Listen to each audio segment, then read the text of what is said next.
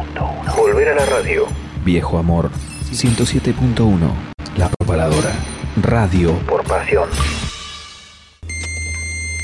Estamos en internet. Tipea esta URL www.fmlapropaladora.com.ar. Allí nos encontrarás La Propaladora 107.1. También en internet. La Propaladora. Hace la tuya. Acá comienza New Rock por FM La Propaladora 107.1. Aquí Dani Jiménez desde el aislamiento social obligatorio desde el conurbano bonaerense. Quería mandar un saludo muy grande a toda la gente que hace y que escucha New Rock y bueno, a todos y a todas los que son parte de la propaladora. Eh, gracias por mantener la llama encendida de la radio y que esta no se apague nunca. Así que bueno, a quedarse en casa, a bancar la cuarentena y a tratar de equilibrar los humores de forma interna que es bastante complicado. Ya vamos a volver a la normalidad. Quédense tranquilos. Un saludo muy pero muy grande. Escuchanos todos los viernes por 107.1. Bueno, acá el Tifa y el Nika de los Reyes del Falsete mandando un saludo gigante a toda la gente de Nuevo Rock. Pogo es un baile que consiste en moverse frenéticamente de varias maneras durante la actuación de un grupo de música. La forma más común del pogo consiste en moverse frenéticamente en los momentos en los cuales la música es más agresiva, haciendo gestos con el cuerpo, dando patadas al aire o empujando a los que se tiene cerca. Escuchanos todos los viernes por 107.1. Aquí comienza New Rock por la 107.1.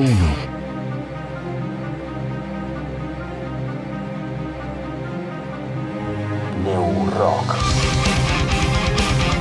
Donde vas a escuchar a bandas regionales, nacionales e internacionales, bandas en vivo, cobertura de recitales, sorteo de entradas y todo lo que sea rock. New Rock comienza ya mismo. Ahora comienza New Rock.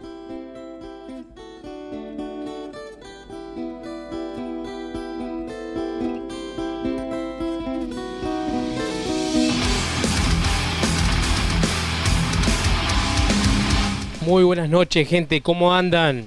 Así comienza un nuevo programa de Neo Rock.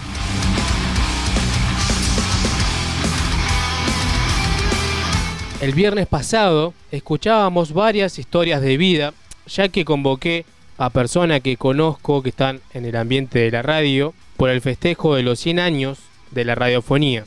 Y hay algo que me dijo Magali, que tiene razón, que yo no dije cómo empecé en radio. Hablamos un poco con Fernando, pero, pero bueno, lo que voy a hacer ahora es comentarle cómo fue mi llegada a la radio desde un comienzo, ¿no? Yo me acuerdo de chiquito, escuchaba mucho radio. Por ahí mi primer recuerdo es estando en Junín de los Andes, en la casa de mis abuelos, donde escuchaban FM Cordillerana, que todavía, creo que todavía está la radio. Después me acuerdo que en el secundario, en el CPEN 47, hicieron eh, como unas pruebas en una materia, creo que era medio de comunicación, y ellos fueron a la propaladora. Lo que sí yo no fui, y no me acuerdo por qué.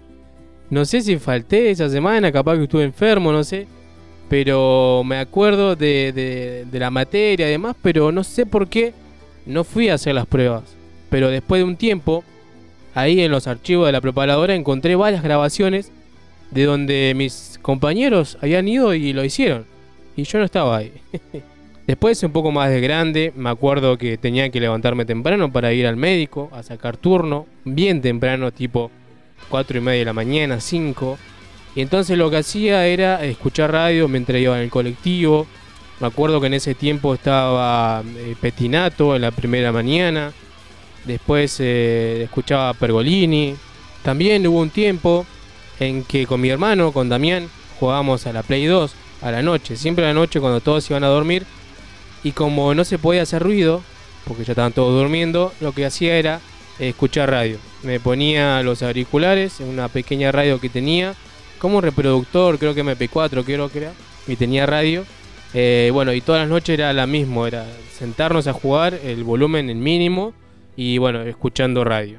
Ahí también conocí lo que es eh, la radio de noche, ¿no? Cómo es lo nocturno, que es otro ritmo, un poco más lento, no tan rápido como el de la mañana, que por ahí es todo más de noticias. Y ahí era cuando me ponía a imaginar cómo era una radio.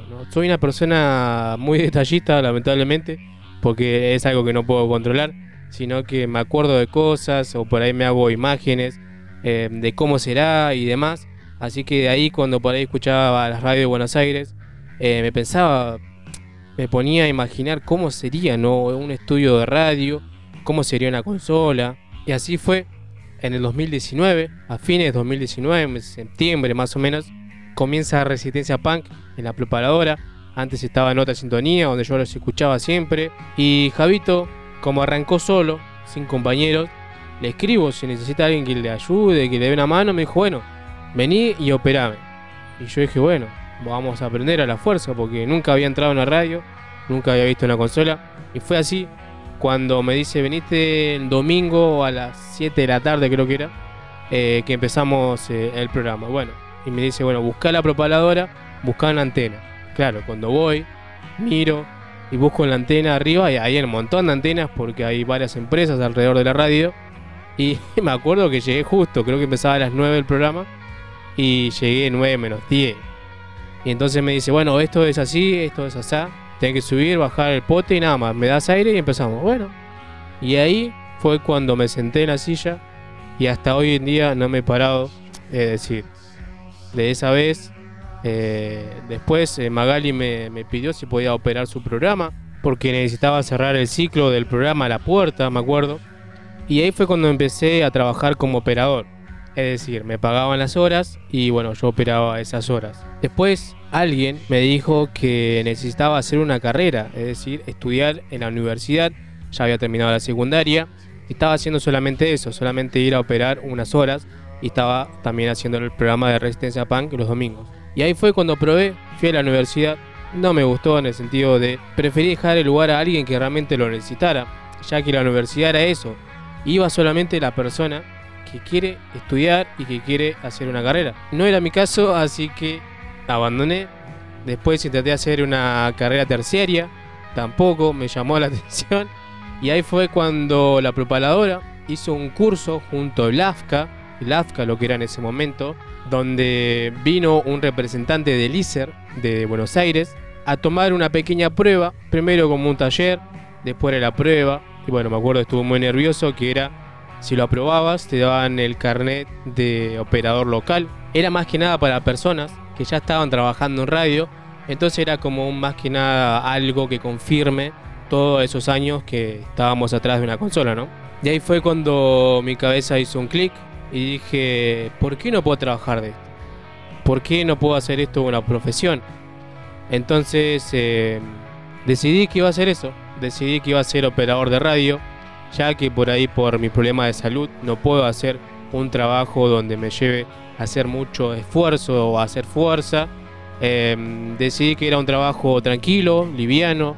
También entendí que es un trabajo con mucha responsabilidad. Hay que llegar un rato antes al estudio de radio y hay que irse un rato después. Es decir, el operador es el primero que llega y es el último en irse también responsabilidad ante la persona que está delante tuyo, estar mirándolo y no distraerse con otra cosa, por ejemplo, hoy en día con un celular, que es fácil distraerse. Eh, y son muchas cosas que realmente es un trabajo fácil, en el sentido que no te lleva mucho esfuerzo, pero hay que estar. Es una responsabilidad que hay que estar ahí porque si no está el operador, no sale el programa al aire, no hay quien apriete el botón de aire y se prendan los micrófonos. Así que por eso siempre digo, es un trabajo no difícil, pero hay que estar. Hay una persona que tiene que estar sí o sí atrás de una consola. Por ejemplo, ahora en cuarentena, en pandemia, la radio por ahí sigue a través del otro lado del vidrio, que es personas de su casa, en home office o no, pero sí o sí tiene que haber alguien de este lado del vidrio donde tiene que apretar ese botón mágico que donde da aire para que la otra persona esté delante tuyo o esté en su casa pueda salir al aire. Y un día entro a Facebook y veo que estaban buscando operador en LU5. Digo, bueno, lo voy a mandar. Mando el currículum por correo y me llaman, creo que a los 2-3 días. Bueno, no lo podía creer. Bueno, me dijeron, vamos a hacer una prueba, bueno, qué sé yo. Fui y hoy en día estoy trabajando en el U5 Así que el 15 de diciembre del 2016 fue mi primer día. Me acuerdo que fue un domingo, 6 de la mañana. Yo digo, ¿quién estará escuchando un domingo a las 6 de la mañana radio? Y había mucha gente escuchando radio a las 6 de la mañana. Así que de ahí entendí también que existe la mañana, se puede trabajar también un fin de semana a la mañana, un sábado un domingo. Y por también entendí que trabajar lo que es en el EU5 es como una institución, es una empresa, es por ahí otro nivel de lo que estaba acostumbrado anteriormente y realmente me siento muy cómodo. Estuve haciendo resistencia punk un tiempo, después lo tuve que dejar porque bueno, no era algo mío, sino que era un proyecto de Javito que solamente lo continué porque me gustaba.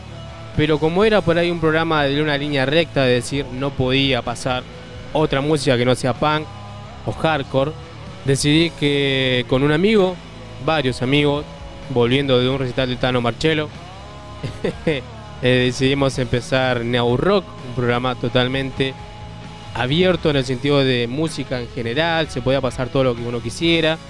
Y bueno, comenzamos un 10 de mayo del 2013, donde este año cumplimos 7 años, muy contentos. Por ahí lo único que quedó de la primera formación soy yo, el único, pero igual, han pasado muchos integrantes y ya siempre agradezco porque al que invito a la radio siempre le digo, si te gusta la radio, te vas a quedar. Y si no, bueno, vas a buscar hacer otra cosa que más te guste. Yo empecé así y mira, acá estoy todavía y creo que por un tiempo más seguiré en radio.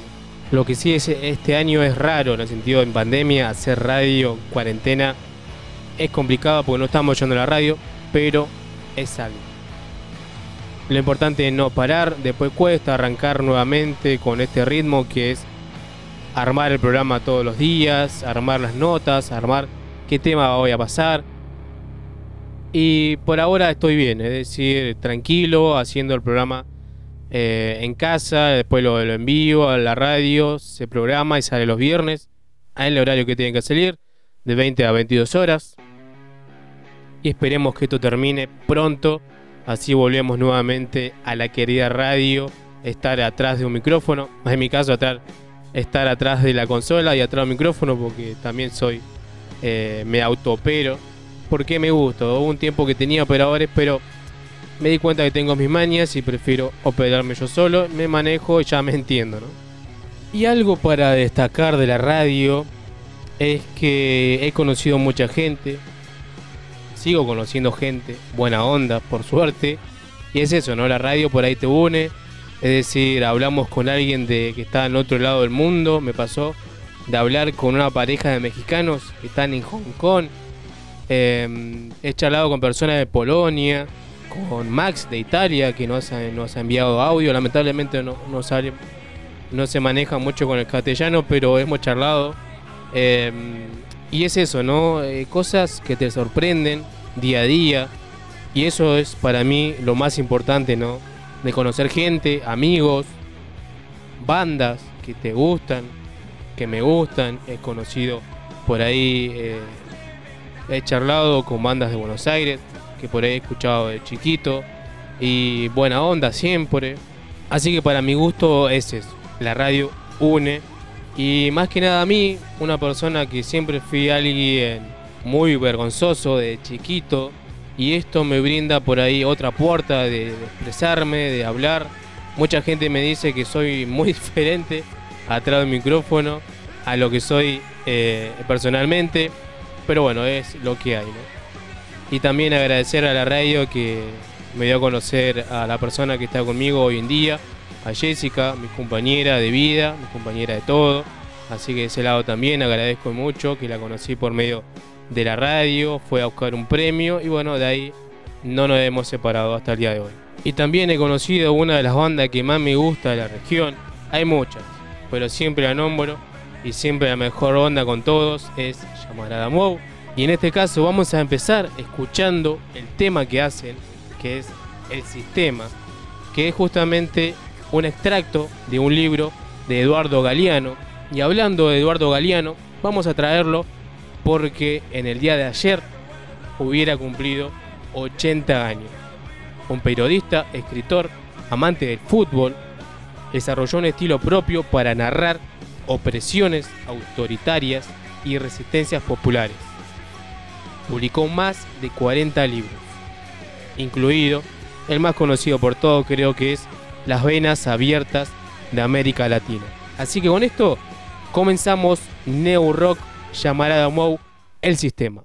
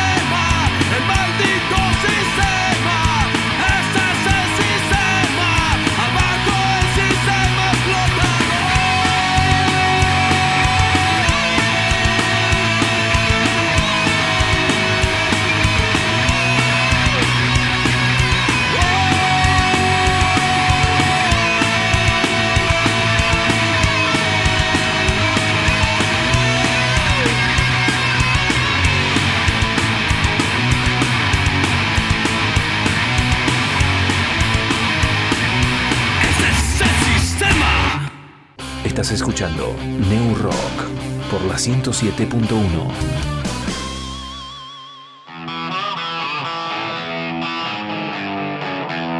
Neo Rock de 20 a 22 horas.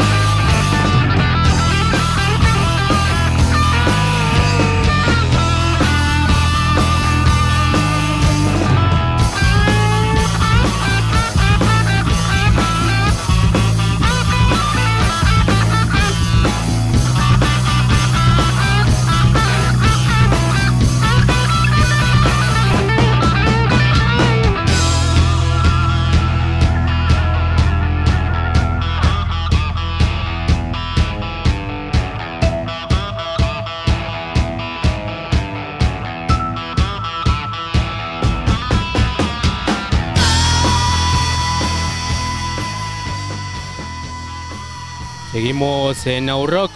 Estamos escuchando a Greta Van Fleet porque me acuerdo una vez haber escuchado a Dani Jiménez. Nos hacía escuchar esta banda por primera vez en Vorterix.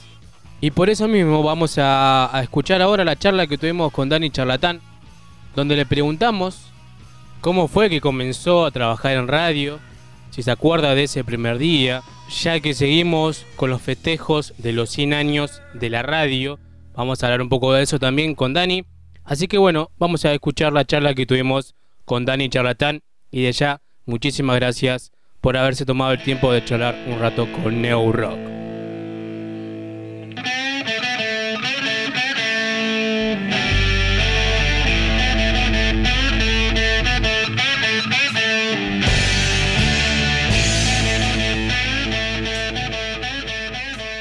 Seguimos en Neo Rock Ahora estamos en comunicación con Dani Jiménez, mejor conocido como Dani Charlatán. ¿Cómo andas, Dani? ¿Todo bien? ¿Cómo andas, querido? ¿Qué decís? Bien, bienvenidos a, la cuarentena en el conurbano. Eh, bien, todo bien, por suerte. Acá, bueno, Neuquén más o menos está un poco tranqui, ya se puede salir los domingos, que antes estaba restringido, así que ahora es como. Todavía queda del DNI, que hay que salir con impar y los días pares, así que de a poco se va tranquilizando un poco lo que es la paranoia, ¿no? Y sí, es complicado. Más que nada la zona, bueno, donde yo estoy, que es parte del AMBA, la verdad es que no hay un cuidado muy grande por parte de la gente. Yo lo veo por ahí.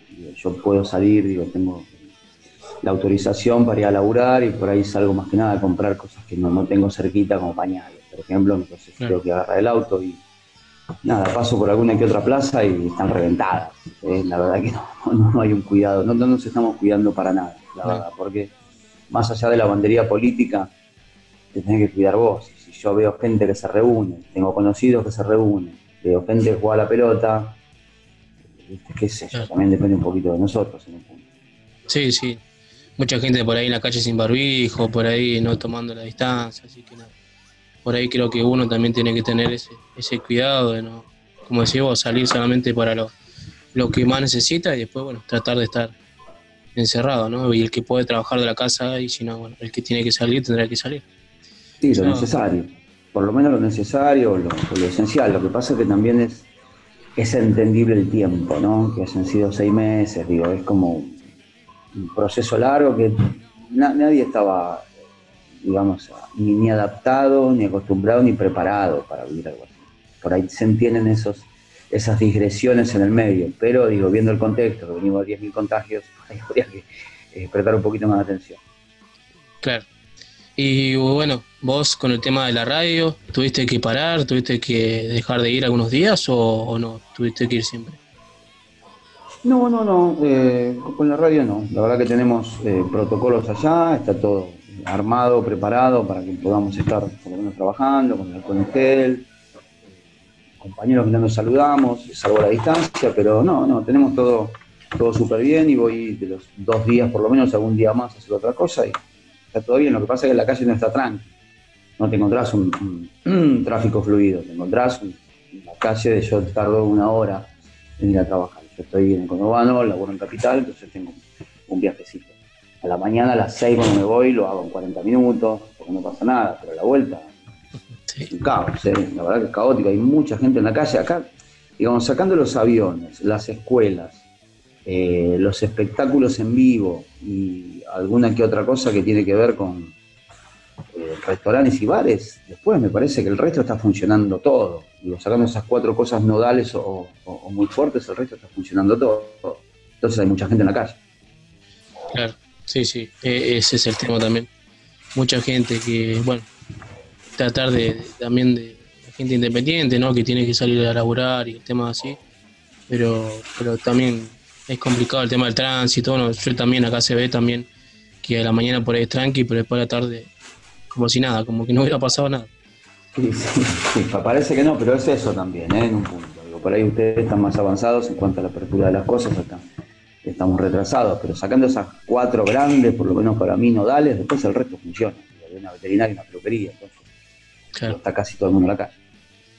Bueno, antes que nada, la convocatoria que fue comunicarme con vos y con otras personas que van a salir en el programa es festejando los 100 años de la radiofonía, ¿no? Que, bueno, un 27 de agosto, ya sabemos más o menos qué pasó por aquellos años, donde un par de personas se le ocurrió colgar un micrófono en una azotea y difundir una ópera. Eh, la idea era hablar con personas que realmente están metidos y saben un poco de lo que es este sistema de radial, ¿no? Cómo es estar atrás de un micrófono y hace va- varios años. Así que antes que nada, eh, preguntarte cómo fue que empezaste en radio, si te acordás ese primer día que entraste a una radio o viste una consola o un, un estudio de radio. ¿Sabes qué? De las notas que hice de- estos días también por la semana de la radio, no, no, no, no- me habían hecho esa pregunta. Nunca. Que es si recuerdo el primer día. No, no lo recuerdo. Mm, recuerdo si la primera vez, digo, la primera vez de, hacer radio, que, no es lo mismo. La primera vez que habrá durado dos meses, tres, cuatro, digo, el primer programa de radio que hicimos con algunos amigos a los 17, calculo, 17, 18 años, por ahí, 16, 18, en, en esa franja. Eh, acá en el conurbano también. Eh, una radio alternativa en, aquel tiempo, las que estaban naciendo muchísimas, digo, en, los barrios y que te daban la chance de jugar un poquitito a la, comunicación sin tener la experiencia. Era FM Dinámica en González Catán.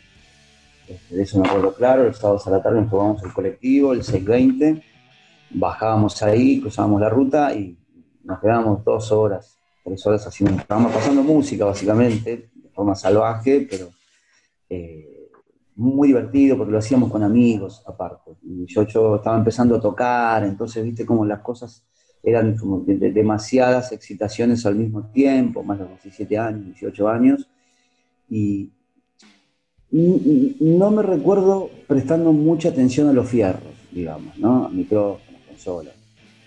Me, recuerdo sí eh, prestando mucha atención al operador, que para mí fue un momento importante porque uno, su ignorancia, en aquel momento crees que vas a hacer radio, te sentás y hablas. No funciona. Hay dos o tres pasos previos que tenés que resolver. Uno de ellos es que alguien te ponga al aire, algo que lo hagas en tu casa y lo haces vos solo. Pero en una radio no. Y recuerdo el primer vínculo con, el operador, con uno que le decían el pájaro, un narigón súper simpático, divertido. Eh, que fue el primer operador que tuve en mi vida, no sé dónde andará a día de hoy, pero eso sí recuerdo. Me acuerdo la cara del pibe, pasaron 30 años y me acuerdo, y, la forma en la cual comencé a trabajar o comenzabas a trabajar eh, junto a un operador. Eh, eso sí, tengo como recuerdo claro, el camino hasta la radio, dos callecitas de tierra, pero eh, hoy me preguntaba un chico también, creo que en, Instagram, porque yo había contado un poquito de esa experiencia González Catán, si se acordaba la calle. No, tengo idea, porque él vivía ahí, no sé qué calle. Que cruzábamos la ruta y hacíamos dos cuadras y llegábamos, pero tengo muy, muy presente eso, el, vínculo con, el operador, más que el tema de los fierros, a los cuales reconozco nunca le di mucha bola. Y bueno, ¿qué es tan importante es eso, no? La, la relación que hay con un operador. Yo te comento que empecé en radio operando. Ahora lo que estoy haciendo de esto es cara rota, es un día decidí no, por ahí operar y charlar y hablar un poco, leer mensajes, y ahí empezó todo, pero, pero es eso, ¿no? Qué, qué importante es eh, tener una buena relación y después también entra lo que es el tema de las señas, que ya con una seña ya eh, se entiende el operador y el locutor o el conductor, y es eso, ¿no? Qué tan importante es esa relación donde ya uno ya se entiende con una pena una mirada, ¿no? Sí, aparte uno, eh, me parece que primero siempre es el programa para el operador. Siempre, porque es la persona que más mirás, la primera persona y casi la única que mirás. Puedes mirar un poquito al productor, pero en realidad estás mirando al operador. Y el operador te está mirando a vos y si no te está mirando a vos, eh, está mal. Porque debería estar mirándote a vos todo el tiempo porque vos no sabes, como decía recién, qué seña vas a hacer o, qué es lo que querés o si te estás atragantando, si vas a pedir una tanda o un vaso de agua necesariamente eh, te tiene que mirar a vos, pero uno lo, tiene ahí adelante y es como que haces el programa para esa persona. Y de hecho, en varios sentidos, no solo en el visual, sino eh, en un sentido ya hasta de dinámica del programa, cuando vos ves que el operador se está divirtiendo, la pasa bien o está interesado, es porque evidentemente a la gente que está escuchando le pasa lo mismo. Si vos porque el operador está boludeando, no lo digo mal, pero digo, no lograste vos conectarlo, por ahí no le gusta el programa, ¿eh? ¿se entiende? Pero te puede seguir por necesidad profesional, digamos, porque tiene que ver si vos pedís un vaso de agua o una tanda, lo que sea. Pero cuando ves que el operador se engancha con lo que vos estás haciendo, es, notorio, lo, ves en, su mirada, en sus gestos, en la postura del cuerpo. Y eso, aparte nada, arenga un montón. Claro, es, importantísimo. Y que se lleven bien, porque si podés llegar mal y solamente tienen que ir a cumplir el horario de trabajo, es, ya, es otra cosa, es un problema. Sí, ahí más complicado, pero no, a mí no, me ha pasado nunca de, llevarme mal con, con, operadores, pero es crítico. Sí, es crítico porque vos decís, mientras haga las cosas que tenga que hacer no pasa nada. Pero es un, proyecto colectivo, un programa. No es que lo hago yo solo y, lo hago bien, soy ya está. No, es colectivo. O sea, querés que a todos, si uno está con cara de culo y vos estás bien, y le está con cara de culo porque no le gusta lo que está haciendo, por más que vos lo hagas bien, te baja un poco eso. Es necesario que todos estén disfrutándolo, si no, para mí se resiente, porque la radio también es, es un ámbito que tiene unos, unos basamentos sociales muy fuertes, de vínculos sociales muy fuertes. a mí me, me, cuesta comprender, igual lo comprendo y lo veo y lo entiendo, pero digo, me, cuesta en un punto entender un programa de radio de gente que se junta dos minutos antes. Eh, hacerlo y dos minutos después se va y no tiene más contacto hasta el próximo programa. Es raro, uno va a comer, o sale, o charla, o te mensajeás y lo tenés, otros vínculos. Para mí eso es lo que hace más sólido eh, a los cimientos de un programa de radio. ¿Te ha tocado autooperarte? O sea, estar en algún programa, en una radio que solamente eh, operarte vos y estar vos solamente solo eh, en dos horas o tres horas haciendo un programa, ¿no? No, no, no, no zapatero de tus zapatos, me parece. ¿Para qué lo voy a hacer yo? Primero, me, está sacando el 50% de concentración. Si tengo que estar pensando en todo lo que tengo que tirar, es un montón. eh, prefiero estar concentrado 100% que lo otra persona. No sé en el momento dado, ¿viste? Por ahí te pasa o llegas a algún lugar, una experiencia nueva y te dicen, mira, esto es así, con esto tirás la cortina, con esto subís, con esto bajás, necesitas mucho más que eso. Digo, para operarte solo de base, ¿eh? Digo, para operar necesitas cosas técnicas, sí, pero más las que tenés adentro como operador, que yo como conductor no las tengo. Eh, pero por ahí de forma digna podría salir del paso, pero no, no, por suerte nunca me tocó. Prefiero tener ese rol de frente a mí. Bueno, eh, sí, yo hago eso y, pasa eso que a veces tenés que estar atento a las dos cosas, aparte de estar atento al micrófono que si sale bien, se escucha bien claro y es, es un... Igual este, es, es, algo muy común en el mundo, ¿eh? ¿Eh? en Estados Unidos la radio nace así. A ver, la radio de rock con Alan Freed, que fue como el primer DJ del rock and roll, eh, DJ de disc jockey, ¿no? Del que estaba en la radio pinchando discos, no, no, no. El, tipo yo operaba él. Digo, hay una fórmula de radio en Estados Unidos también muy conocida que tiene muchísimos años, donde los conductores son operadores. No, no que es algo anormal. Yo porque tengo facultades limitadas, entonces supongo que me costaría, pero digo, es algo común, no, es que por ahí acá no abunda tanto, pero sí es algo que se ve. Sí, a mí, a mí me gusta por ese lado, porque también es como que tengo mis mañas de decir, eh, quiero que esto sea así, que sea así, entonces por ahí con otro operador, eh, como hablábamos recién, si no tenés esa, esa química o ese acostumbramiento también, eso también a veces es costumbre de verlo siempre, ya uno se conoce con el otro, eh, es eso, pero, pero está bueno también de las dos formas, operarse uno o tener un operador mm. que te ayude también. Con el tema de la actualidad, hoy estamos viendo, bueno, Vorterix, que es por ahí es un lado diferente de lo que es en radio, que es ver ver radio, se puede decir. Yo tengo la costumbre directamente de prender el tele y poner Vorterix. Y, y acá hay una radio que lo retransmite o, tiene el enlace, que uno lo puede escuchar por radio también, pero como que, que encontré Vorterix, tengo esa costumbre de prender el tele y poner eh, YouTube y ver Vorterix o ver alguno o ver radio. Eh, vos, eh, la radio para vos hoy en día, ¿qué sería? ¿Es un medio de comunicación? ¿Es algo para divertirnos? ¿Es todo eso junto? ¿Cómo ves la radio para vos hoy en día? No, la radio está, digo, sigue, sigue su camino. No, no, sé si está sufriendo modificaciones, porque la verdad que FMs hay, sí, AMs hay, sí. Radios virtuales hay, sí, muchísimas. Eh, quizás se está sumando, digamos, y vos tiene una gran responsabilidad, supongo en eso, este hecho de eh, adaptarle la imagen a un discurso de radio, eh, que es distinto. En cuanto a la radio, la radio sigue por ahí, digo, no sé si serán las mismas mediciones o la misma cantidad de gente que hace 30 años que la escuchaba, no lo sé. Eh, pero sí está, creo que sigue estando, que hay mucha gente que la escucha, yo escucho radio, de hecho, y por ahí yo no, me pongo a pensar tanto en el proyecto de Vortex como radio, radio audiovisual y demás. ¿Viste? Yo soy, soy sincero, eh, con eso. Yo cuando fui convocado para trabajar en Vortex, a finales del año 2011, ni pregunté qué era, eh, ni cómo salía, ni de qué se trataba, ni de hecho, ni qué iba a hacer. No, sabía si iba en serio, ¿eh? si iba a escribir, si iba a hacer radio, si iba a hacer un programa audiovisual, no sabía nada. Y después cuando me dijeron tener que mirar esa cámara que está ahí, lo adapté. me costó un poquito al principio, después para mí se hizo muy, muy, muy natural, por lo menos a mí me es familiar frente a una cámara. No, nunca lo había pensado y no, no, había barajado esa posibilidad, pero se me hizo natural. Entonces no, como por ahí ingresé al proyecto desde cero también, viniendo de hacer radio hace 20 años ya, eh, es como el proyecto Vorterix para mí. No, no, lo analizo como radio o audiovisual, ¿viste? Pero entiendo que a veces toda la gente que por ahí no, no está involucrada, quizás en Vorterix, como en este caso puede ser el tuyo, y hay mucha gente más, obviamente los ojos son distintos. ¿viste? Porque vos lo ves de afuera y decís, está bien, es de radio, pero acá hay videos, acá hay cosas, y ahí es donde me pongo a pensar digo, sí, es verdad, pero a mí se me hizo natural.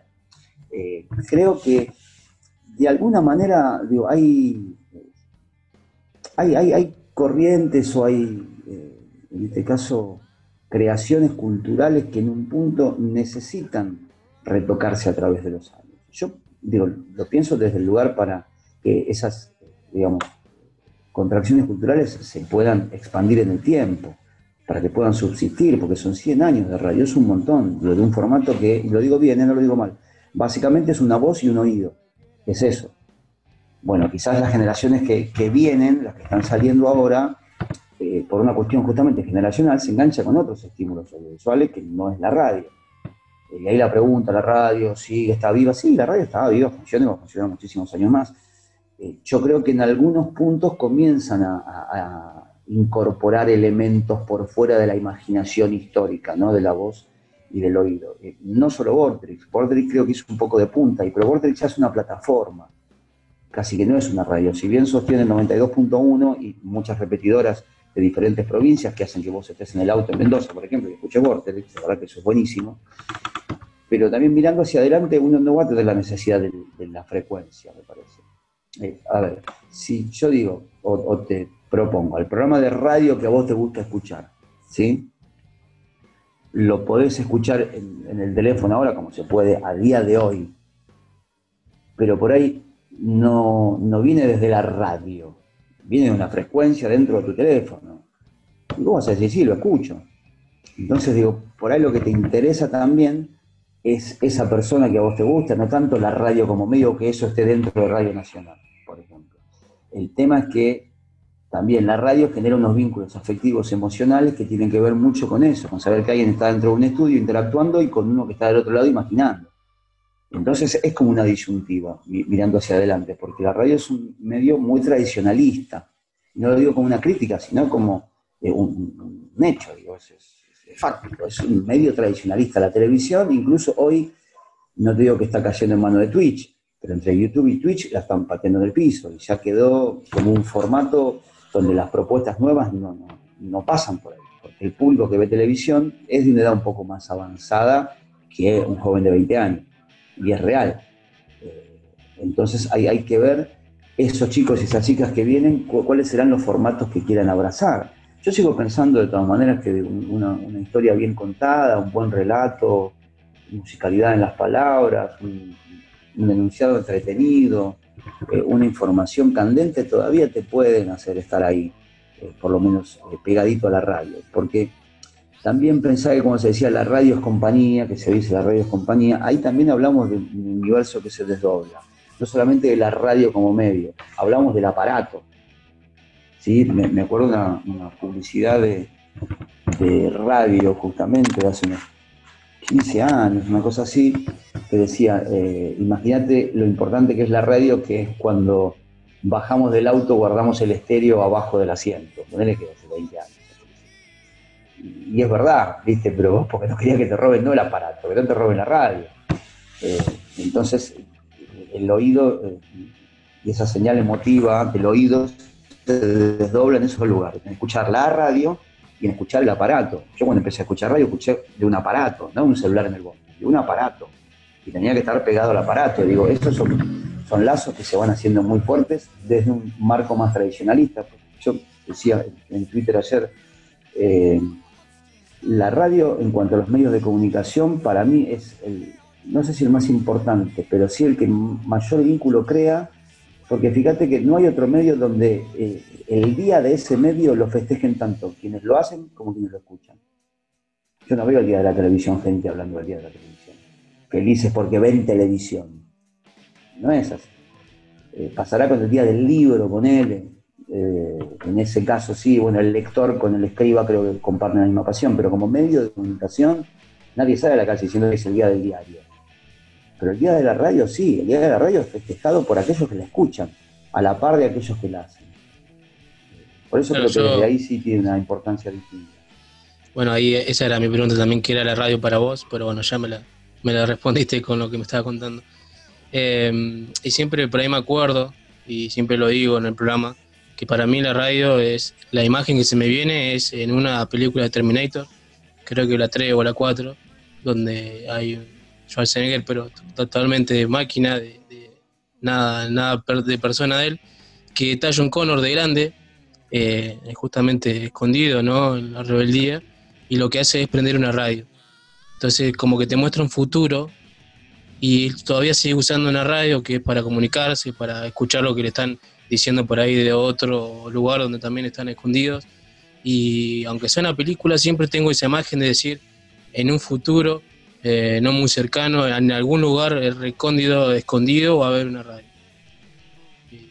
Y es eso, ¿no? sí, está esa idea presente. Pensaba mientras vos hablabas en, en el Volumen también, ¿no? Que tiene que ver con ese chico que en su casa hacía radio, con, con los jóvenes que se encontraban en una colina para, para, escucharlo a él, y el último programa que no sabían si salía o no, y están todos esperando, y empieza la cortina del programa de apertura, que era el tema de Cohen, Everybody Knows, y todos pegan un alarido de felicidad, pero porque también ahí hay otra lectura, digo, e, esa canción que él usaba para empezar, Christian Slater creo que era, eh, era la canción de inicio de su programa.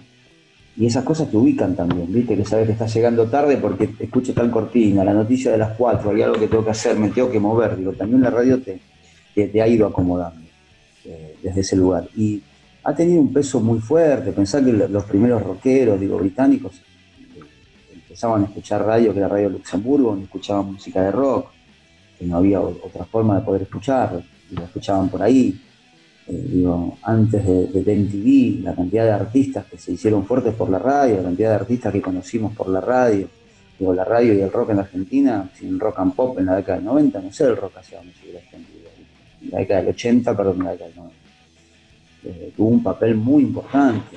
Quizás a día de hoy lo puede tener Vortex desde otro lugar, desde lo audiovisual, ¿viste? Nosotros también eh, creo, y yo me hago un poquito cargo de eso, como, como director musical, eh, del trabajo que hacemos para que haya música nueva, permanente, cambiante, dinámica, todo el tiempo, que cumpla con, diferentes pautas y creo que al final eh, terminamos dándole un, eh, un perfil musical a, a que era lo que por ahí que quería la radio y se necesitaba, creo que le pudimos dar un perfil definido. Sí, sí, sí, está, muy bueno. También hay veces que, por ejemplo, fin de semana que no hay mucha programación, eh, pongo Vortex porque tiene esa línea musical por ahí, más eh, por ahí el rock nuevo, se puede decir así, o bandas muy, muy que están saliendo ahora y siempre también está bueno para escuchar también lo actual. Y eso por ahí me viene a la próxima pregunta. ¿Estás escuchando, por ejemplo, alguna banda que haya salido hace poco, hace pocos años? Eh, ¿escuchás música nueva o ya te quedas nomás con lo que, ya está o lo que ya te gusta? No, de hecho escucho bandas que salieron hace días, hace años. Eh, no, vos sabés que no. Eh, es raro que escuche música que ya escuché antes, digo, eh, qué sé yo, Zeppelin, cosas, Alice in Chains, cosas que uno ya tiene escuchadas, las tengo, pero ya, ya las escuché un montón. Eh, prefiero una por mi trabajo y otra por mi, voracidad musical y por mi, interés de escuchar cosas nuevas y de descubrir cosas nuevas todo el tiempo. No, escucho bandas nuevas todos los días, aparte como un trabajo para Vortex de la plataforma, entonces me obligo un poco a buscar y escuchar y otro es placer, o sea que es un lindo trabajo, la verdad. Eh, pero los otros, digo, son como artistas que ya tengo muy escuchados cada tanto me gusta que me sorprendan, ¿viste? Que, qué sé yo, por ejemplo, el otro día me puse a hacer algo, yo cuando hago algo la parrilla en casa, los sábados, los viernes, los domingos, alguno de esos días, nada, me voy solito, me pongo parlante para escuchar música y me quedo haciendo el fuego. Eh, y nunca sé qué escuchar. Nunca, nunca, nunca, nunca, nunca. Tengo todo para escuchar porque tengo el Spotify abierto con el cursor elongando, esperando que yo elija, y no sé. Y por ahí el otro día me escuché los Doors, me escuché toda la discografía de los Doors completa, de primero al último, porque tenía ganas, y porque no lo escuchaba hace un montón. El otro día me escuché Thing Lizzy, que también hace bastante que no lo escuchaba, cosa que ya tengo escuchada, pero viste hace un montón que no, que, no lo traía otra vez, y digo, bueno, lo hago, a ver cómo era este disco que hace tanto que no, que no lo tengo en la cabeza. Me ha pasado hasta con Porsche. Pero no, escucho, la verdad que generalmente artistas del último año, último año, dos años, pero porque como voy buscando todo el tiempo, me voy encontrando todo el tiempo con, artistas nuevos, jóvenes, muy agradables en, planos que van del rock al neo soul, si querés. Pero no, no, generalmente escucho un 80%, 85% te diría de música actual, más que de música que ya escuché, que la tengo ahí escuchada y cada tanto, si quiero, me saco un disco de Cerú Girán y me lo escucho y me da mucho placer. Claro. Y bueno, cuando los jueves creo que es que recomendás bandas eh, en Vortex a la mañana, que después las subís a, la lista de, Spotify también. Eh, también ahí después el que se la pierde puede buscarlo ahí tranquilamente eh, a través de Dani Charlatán en Border, ¿no? ¿Están las listas de Spotify? Las listas sí están en el usuario de borderix.com. Eh, entran a Spotify, busquen borderix.com y hay tres carpetas que se llaman Recomendados Maldición. Están separadas de a 60 canciones. Las dos primeras, volumen 1, volumen 2, tienen 60 canciones. La volumen 3 debe tener 15, que son las últimas que estamos, que estamos colocando la mañana. Pero la verdad que bien, son playlists que, se escuchan bastante, la verdad que me muy contento. Yo siempre que puedo trato de recomendar medio rapidito por ahí. Y después no, tengo un usuario de Spotify que es Dani Charlatán, donde bueno, ahí subo, ahora vengo medio vago, pero eh, cada, cada tanto me, armo unos, informecitos o alguna playlist o algún artista que me guste y lo subo. Lo cual me recuerda que debería hacerlo porque que no lo hago. Sí, yo me acuerdo que la banda que, una vez presentaste, que fue Roger Blonde, y me gustó mucho y todavía la sigo escuchando, así que de ese lado agradecerte por, por eso. A veces que bueno, eso es bueno, ¿viste? Tirar como una piedrita que alguien la levante. Obviamente no te va a gustar todo. Claro. Estamos de acuerdo, porque todo no nos va a gustar. Pero bueno, con que te quedes con una y la puedas seguir, si te, si te hizo partecita del día escuchándolo y te hizo bien, buenísimo. Ya la, la misión está cumplida. Y, y, también te iba a, preguntar, y si no, te recomiendo, si conoces banda de acá, del Alto Valle, de Neuquén, de Río Negro. No, necesito eh, que me pasen. Eh, de hecho, creo que estuve haciendo hace dos años un ciclo para encuentro que se llamó Tester Rock en Ascenso, muy lindo, con bandas de toda la Argentina. Y más allá de que siempre me dan música para escuchar y demás, descubrí que gran parte de la música que más me gustó no era de Buenos Aires, de hecho era de las provincias. Estaban haciendo cosas muy, pero muy buenas. Así que no, si me pasaba, te agradezco. Sí, por ahí hice una pequeña lista Amorphis, una banda de acá de Nuquén, muy buena. Después seguramente pasaré algún link. Llamará a Mau, creo que conociste al cantante. Eh, Parece que sí. Carlos, eh, Carlos Walter o Martin Glenn en Facebook, que ahora está con piloto del tiempo. Bueno, acá es conocido porque tiene varios proyectos musicales y me parece que fue un día a buscar unas entradas que, te, que te, se ganó, justo andaba por Buenos Aires y ahí en, en Delicia de un charlatán. Sí, eh, creo que sí, creo que sí, ahora que me decís, Eh, bueno, llamábamos, llamábamos también muy buena banda. Larva es una banda de San Patricio del Chañar, está un poco alejado de la capital neuquina, pero, pero sí lo vemos seguido porque más o menos todas vienen a tocar acá a la, capital, de lo que están del alrededor. Y la que encontré el otro día, que me gustó mucho, creo que cuando te la mando también te va a gustar, se llama Autómata Personal. Son unos chicos que hacen un poco de. Ellos se definen un poco de indie, un poco de rock nuevo. Así que te voy a mandar así. Bueno, cómo no, se recibe. Música nueva siempre, bienvenida. Muchas gracias.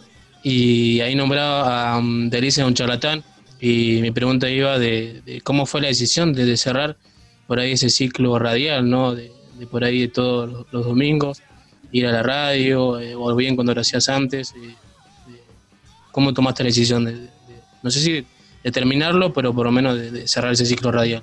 No, mira, la verdad, o sea, te, soy sincero, eh, un momento dado que el, programa, yo me, después del sexto año de Delicia, nunca, un programa, la verdad que me, ha durado tanto y más espacio mainstream como, como lo es Vortex, ya no te digo que me estaba empezando a aburrir porque te, mentiría, pero sí iba notando algún desgaste, ¿viste? Algún desgaste lo, vas notando, de hecho cuando hacíamos los discos de apertura yo un montón de veces dije, ¿les parece seguir sosteniéndolo?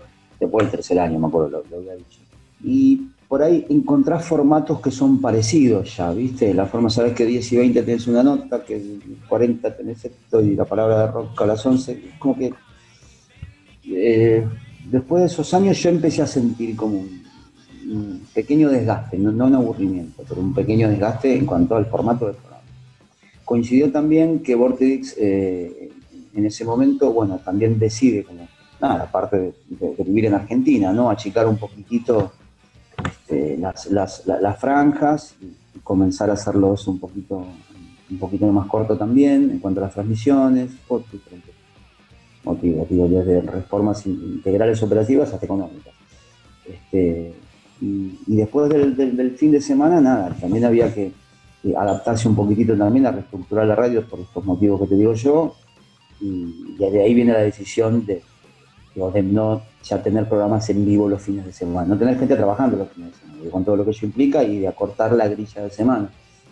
Y la verdad es que nada, para mí era un desafío distinto, digo, dejarlo después de tantos años. Eh, a ver, tampoco te quiero mentir. Si me decís, ¿hubiera seguido? Sí, por ahí sí.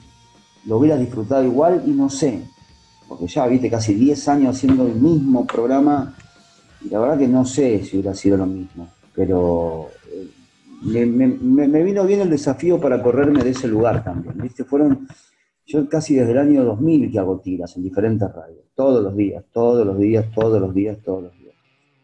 Y es un desgaste grande Y más que a mí me gustaban, me gustan, los programas cargarlo de cosas y de contenidos, entonces laburaba todos los días un montón para cada programa del día siguiente, más lo que hacía al aire. Eh, y después, bueno, eh, ahora estando en la mañana, ocupándome del sitio de musicología.com, igual haciendo otros laburos para Maldición también, con, pastillas, con cuentos y algunas otras cosas. Eh, más, digo, el asunto de la, dirección, tengo la semana completa de laburo, la verdad. Laburo todos los días en casa, más lo que voy a la radio, pero tengo como, como la semana completa. El tema es que ya voy poco porque casi no va nadie. Edición, de hecho, está, cerrada, lo estamos yendo muy poquito. Eh, pero está bien, necesitaba un descanso, ¿eh? También, yo creo que necesitaba. De hecho, ahora si me mandas mañana a hacer una tira, no sé, si creo que sí.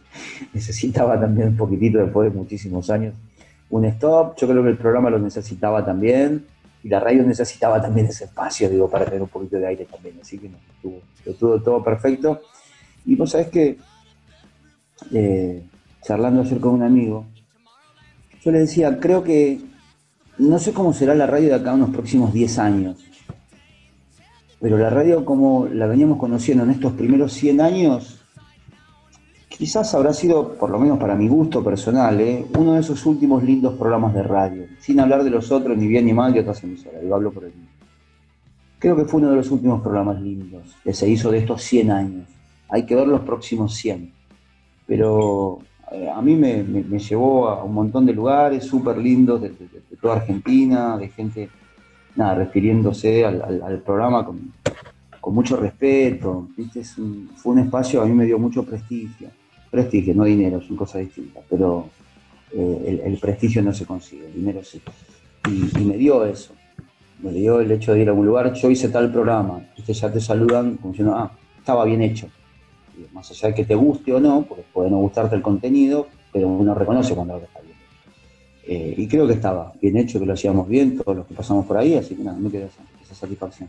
Sí, realmente fue un gran programa, bueno, esperemos algún día tenerte nuevamente por ahí en, alguna tira, como dijiste, no tenés mucha ganas, pero bueno, por ahí algún día te levantás y decís, voy a hacer esto y... Es que me desacostumbré, no sé si también me vaya, estoy desacostumbrado ahora, me, costaría eh, volver a agarrar el ritmo también, ¿eh? que hay, que agarrarlo, y hay que, no solo el ritmo físico, mental, porque mentalmente saber que tienes una tira, tienes que sostenerla todos los días y ya el mismo día pensás para el día siguiente, entonces lleva, lleva un, un laburo. Y a mí que me gusta trabajar muchísimo, los contenidos y demás, eh, nada, por ahí me, merecía un tiempito sabático.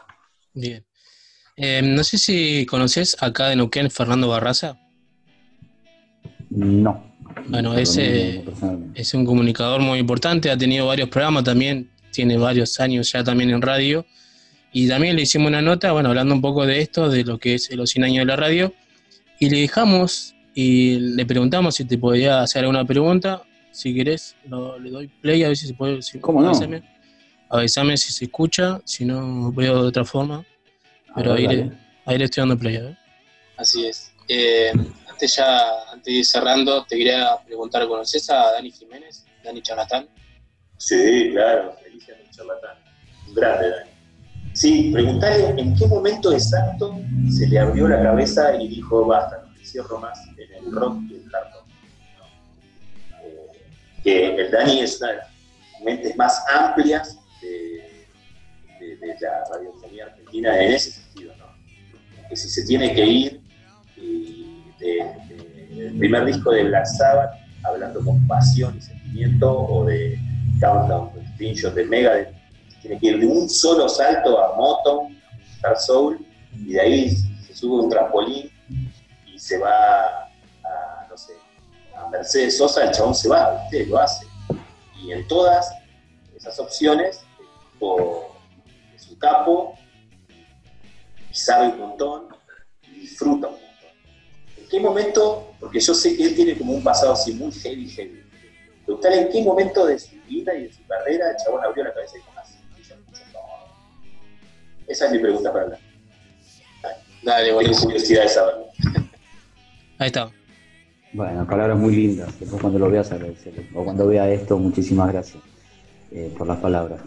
No, yo creo que, a ver, se, empezó a abrir mucho la cabeza em, después de los 20, ¿viste? Uno, eh, 25, llega un momento, eh, te, te vas atando a lo primero que escuchás, ¿viste? Y haces, más cuando sos chico y en esos momentos, digo, comienzo de la década del 90, viste que encima si eras adolescente o post-adolescente había como eh, un, hecho claro de tomar posición si estabas de acá o de acá, una boludez total, ¿viste? Pero estabas de los piojos o de la portuaria, si estaba del lado del sumo o de Cerati, una, tontería total. Eh, yo creo que a mí me, abrió mucho la cabeza, digo, el hecho de tocar también.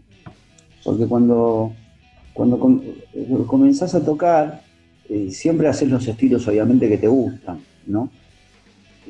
Las influencias que tenés o de la forma que te gusta expresarte a través de tu instrumento. En mi caso, la voz, la guitarra para acompañarme. Pero después te das cuenta que pasás el estadio de ser músico de rock a ser músico.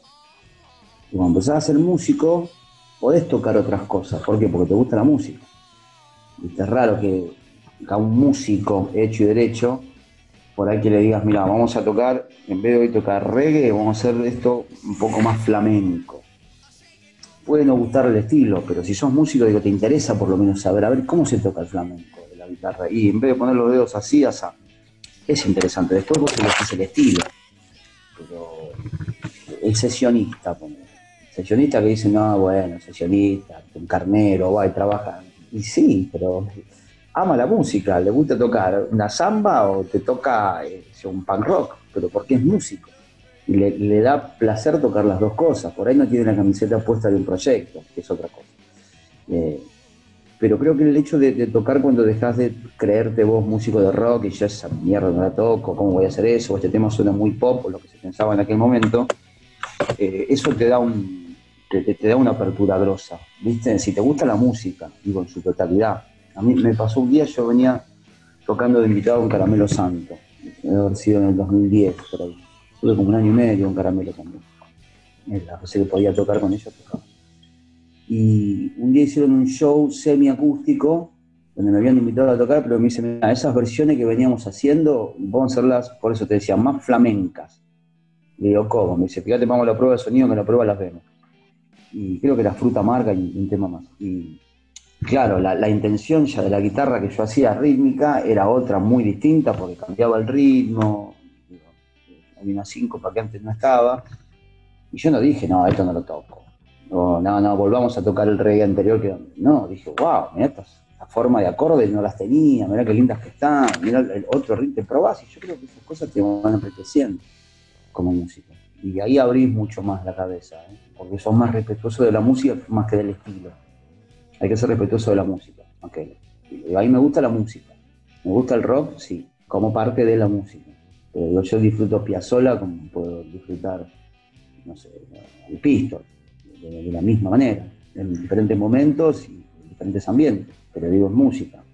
O puedo disfrutar un tema de Chabela Vargas o un tema de Lorian, por de, de la misma manera. Creo que hay que ir ahí. Por eso a mí me cuesta entender cuando alguien bardea a alguien que hace música. No te gusta y ya, pero te parece que para tanto. No lo escuches y listo, si no te estás metiendo el dedo en el bolsillo. No te estás secuestrando un familiar, no te estás dejando sin laburo. ¿Qué te molesta tanto? No lo escuches y ya no es necesario escuchar acá. Sí, es eso, ¿no? A mí me pasó también, eh, tuve mucho tiempo haciendo un programa llamado Resistencia Punk, y salía también los domingos de la noche, y cuando lo dejé también fue, como no era mío, empecé este proyecto que es No Rock, y ya el nombre ya me dice, ¿no? Antes era dos horas de punk rock, nada más, no podía pasar otra cosa porque una que no era mío y otra tenía que seguir la línea del punk o hardcore. No, igual está bien, si armás un programa de punk rock, hay público de punk rock que va a estar agradecido. Sí, sí, todavía están agradecidos la gente me por eso. conoce. Eh, De pero después, está perfecto. después eh, de entrar en No Rock, eh, paso punk porque me gusta mucho, pero también eso se me abrí mucho a, a bandas, por ejemplo, a las bandas nuevas de Mendoza que salieron, o de La Plata, el nuevo rock se le llama, o indie, eh, también me da gusto escuchar, también es como que es eso, abrirle un poco la mente y te da gusto escuchar este estilo o algún otro, o varios estilos a la vez, y eso también es, grandioso, así te, escuchaba decirlo y también es, algo bueno que también te haya pasado vos también y, a mucha gente, ¿no? De eso de, de por ahí estar haciendo un programa mucho tiempo de un, un género y después abrirte, abrir la mente es algo que realmente es muy recomendable. Sí, la verdad que sí. por lo menos se, lo recomendamos a todos los que estén por ahí, les va a bien. Che, bueno, Dani, realmente un gusto. Siempre por ahí te mando algunas cosas para que escuches, así que y charlar con vos ahora realmente es un, es un placer y bueno, esperemos tener alguna oportunidad más adelante de hablar de alguna otra cosa. Dale, yo agradecido por, por, el interés, digo, atención, por acordarse siempre acá de, un periodista del conurbano. Intenta compartir algunas cosas que creo que valen la pena. Así que te agradezco y un saludo a toda la gente que, está, viendo esto por ahí. Muchas gracias. Dale, que andes bien. Saludos. Nos vemos. Chao.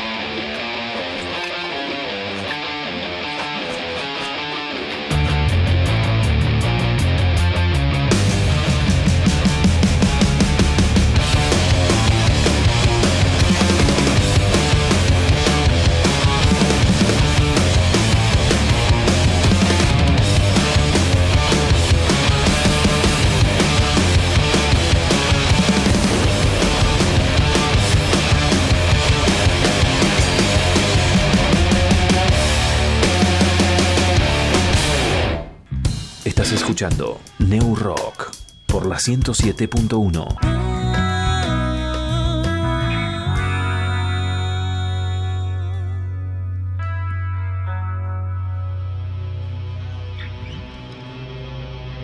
Estás escuchando New Rock por la 107.1.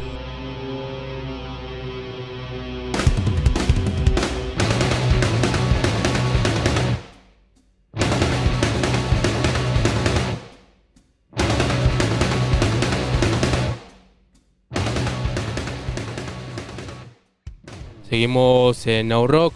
Ahora vamos a escuchar a Paulo Comoli de radioweb.com.ar que nos comenta cómo fue su historia en radio. Hola, ¿cómo están todos? Mi nombre es Pablo Comoli, soy el director de radioweb.com.ar, un medio digital. Desde este pequeño saludo quiero, quiero primero obviamente agradecerle a, a Mario Cruces y a su programa Neurock por estos minutos que, que nos da nuevamente. Y en este caso me pidió eh, dejar un, pequeño mensaje sobre estos 100 años de la, de la radiofonía en Argentina. Eh, principalmente eh, puedo contarles desde un título personal y luego desde el medio de comunicación que llevamos adelante. Eh, en primer término, saludarlos a todos ustedes que nos están escuchando desde, desde una FM, desde una aplicación.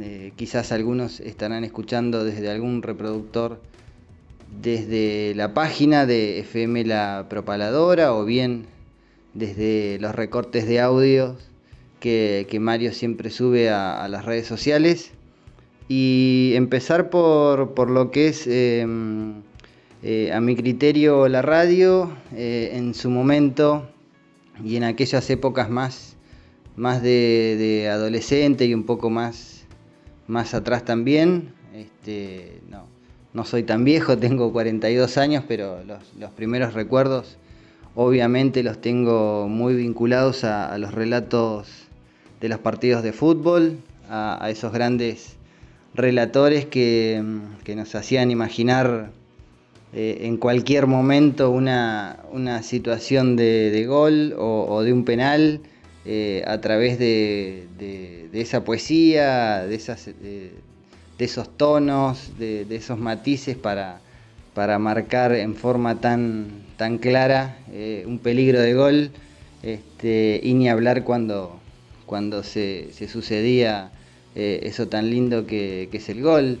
Eh, obviamente que, en ese grito nos, prendíamos todos, eh, tratando de no, de, extender la cantidad de segundos que, tardaba cada locutor en, gritar un gol, pero, pero sí la pasión, el, sentimiento que, uno tiene por, en este caso por, por el fútbol, obviamente que, nos hacía estar muy, muy prendidos a la radio, era prácticamente un clásico eh, estar eh, algún que otro fin de semana, hasta, hasta que bueno, después ya, ya la tele copó todo y, fue otra forma de, poder disfrutar de, ese, de, este hermoso deporte.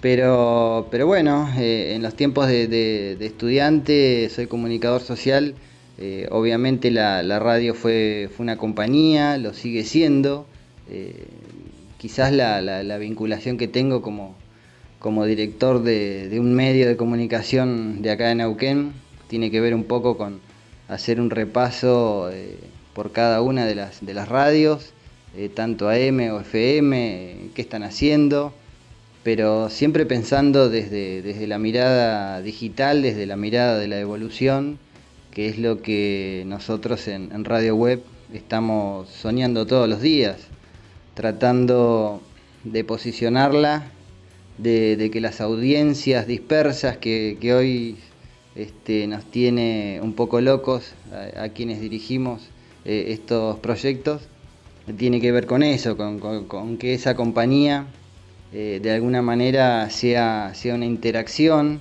eh, aquel viejo feedback que, en algún momento tenían las, las radios. Este, hoy prácticamente eh, las redes sociales, eh, incluido el WhatsApp, este, acompañan y mucho cada, cada uno de los segmentos. Algunos segmentos eh, han incorporado ya no el, mensaje desde la contestadora, sino mismo el audio del WhatsApp o, quizás también a través de las, de las redes sociales y, alguna trivia o algún sorteo, siempre hay una, una vinculación más, más directa y más estrecha.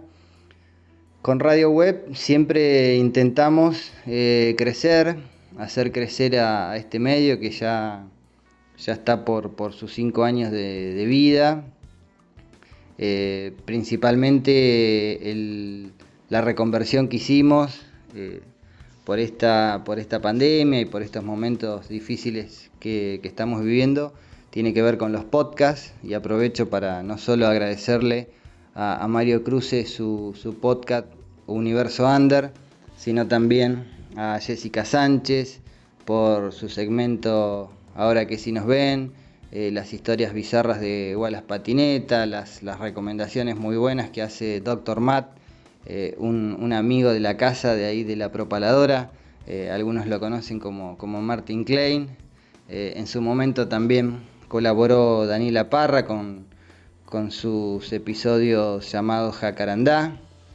Y, bueno, intentamos eso, eh, a medida que, va evolucionando el medio y la compañía eh, empieza a tener eh, algún que otro tipo de, búsqueda de estrategias para, para que esa compañía se vuelque o sea, en realidad o resulte, mejor dicho, eh, en, una, en una cercanía, eh, quizás las redes sociales eh, en algún punto tienen una suerte de lejanía por, por no saber al 100% quiénes son quienes están detrás de, cada una de las cuentas, pero, pero en algún punto estamos unidos y, quienes verdaderamente quieren a, a, un medio de comunicación o a un segmento o a un programa o algún tipo de, de programación lo hacen ver y, hoy por hoy eh, ya validar a, un seguidor, eh, digamos, a, un fan, eh, es, mucho más, es mucho más sencillo y es, y es lo que en algún momento, y volviendo a aquella, aquella vieja este, situación donde, donde técnicos, médicos, un poco locos por, por, querer eh, dejar, digamos, un, punto de inflexión en, sus vidas, eh, generaron aquella primera transmisión hace, hace 100 años, 100 años atrás, bien digo, eh, era eso, y es un poco lo, que nos trae también a nosotros, es ver qué evolución tecnológica o qué elementos o qué herramientas tecnológicas hay a mano para poder eh, masificar un, mensaje. Eh, en ese momento fue, fue, fue, una, fue una ópera, pero hoy eh, se ha convertido en, particularmente en radio web, se ha convertido en podcast, se ha convertido en, otro tipo de, segmentos que, intentan acompañar a la, a la, audiencia y buscar en la audiencia ese interés por eso es que tanta diversidad tenemos con, los contenidos. Em, la radio, eh, por suerte, está evolucionando, eh, no solo a, nivel técnico, sino también a nivel tecnológico. Y lo más interesante es eso, es ver de qué manera cada medio de comunicación puede eh, hacer que esa adaptación eh, supere un poco las, expectativas de las, de las audiencias. Eh, hoy tenemos eh, oyentes o seguidores con, un, con, una cierta exigencia un poco más, más elevada en cuanto a, los contenidos o a las, o a las cápsulas o a la programación si se quiere y es entendible que, bueno que tengamos que repensarla todo el tiempo por eso es que nosotros, eh, en el último mensaje que hicimos por, por estos 100 años de, la radio aquí en Argentina, eh, tiene que ver con eso. Em, nosotros no la, no la inventamos, pero sí soñamos eh, todos los días su evolución. Así que abrazo grande para todos quienes están escuchando este, este lindo programa que es New Rock, que tanto tiempo lleva. ojalá también nuestra radio pueda llegar al tiempo que tiene de vida eh, New Rock eh, con todos ustedes y vuelvo a, dejarles en, el último en los últimos minutos, en los últimos segundos, perdón, eh, un saludo grande para, toda la audiencia, un abrazo grande a, Mario y, bueno, obviamente tratemos de, bancar esta situación. sé que son momentos difíciles, muchos de los sectores de la, de la economía y del mundo del trabajo están, están siendo este, bastardeados en, algún punto y, hay bajas de sueldo, hay preocupación por, por los picos de contagio, pero, pero bueno, tratemos de, comprender que, cuidándonos, eh, cuidando a nuestras familias, tratando de, de, respetarnos entre todos, vamos, vamos también a crecer como, como sociedad. Un abrazo grande y hasta la próxima. Saludos.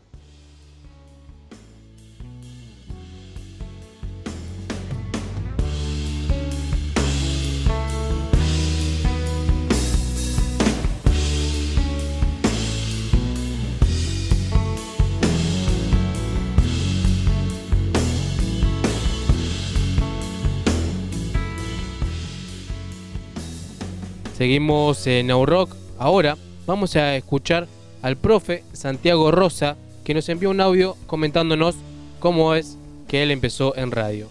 Hola, buenas noches. Un saludo muy grande a toda la audiencia de la propaladora y sobre todo a la gente de New Rock. Mi nombre es Santiago Rosa, soy periodista y profesor de medios de comunicación. Empecé en la radio eh, a los 17 años y justamente fue en una radio comunitaria de Rosario que se llamaba FM Identidad. Estábamos en quinto año, un grupo de, chicos del barrio y la gente de la radio nos ofreció hacer un programa de música porque nos veía ir y venir con, guitarras, con CD, con libros. Y ahí encontramos en esa radio lo que necesitábamos para eh, integrar todo lo que hacíamos, que era leer, escuchar música, hablar de, política, de filosofía, de psicología.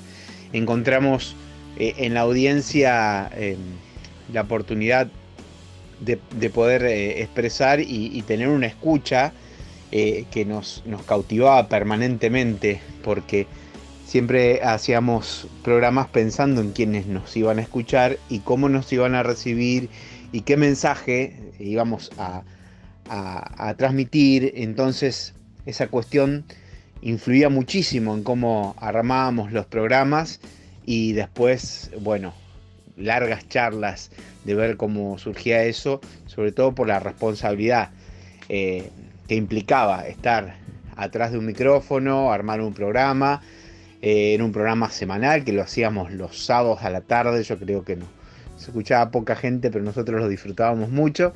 Y bueno, posteriormente estudié eh, periodismo y bueno, ese amor por la radio continúa hasta, hasta hoy. Pero siempre recuerdo con mucha alegría aquellos comienzos en la radio comunitaria porque la gente que nos escuchaba era la gente del barrio y la respuesta la teníamos inmediatamente al salir de la radio. No solamente felicitaciones por algunos programas, sino también eh, algunas cuestiones donde había polémica por algo que decíamos, pero siempre nos, preocupamos porque eh, más que nada mm, estar aquello bien fundamentado. ¿sí? Bueno, les mando un saludo grande, feliz 100 años de la radio, ya empiezan a cumplir otros 100 años más. Eh, un saludo muy grande a la gente de New Rock, a la gente de la propaladora, a Marito de la gente, un abrazo grande. Que viva la radio.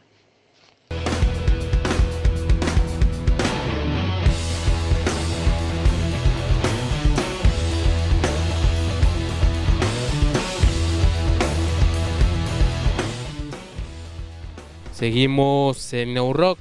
Ahora vamos a escuchar a Vale Villalba. La convocamos también en las historias de vidas sobre estos 100 años de radio. Hola Mario querido, qué lindo esto que estás haciendo. Este, esto de juntar voces por los 100 años de la radio. Un siglo. Ay, chavalete, cuánto tiempo. 100 años de la radio.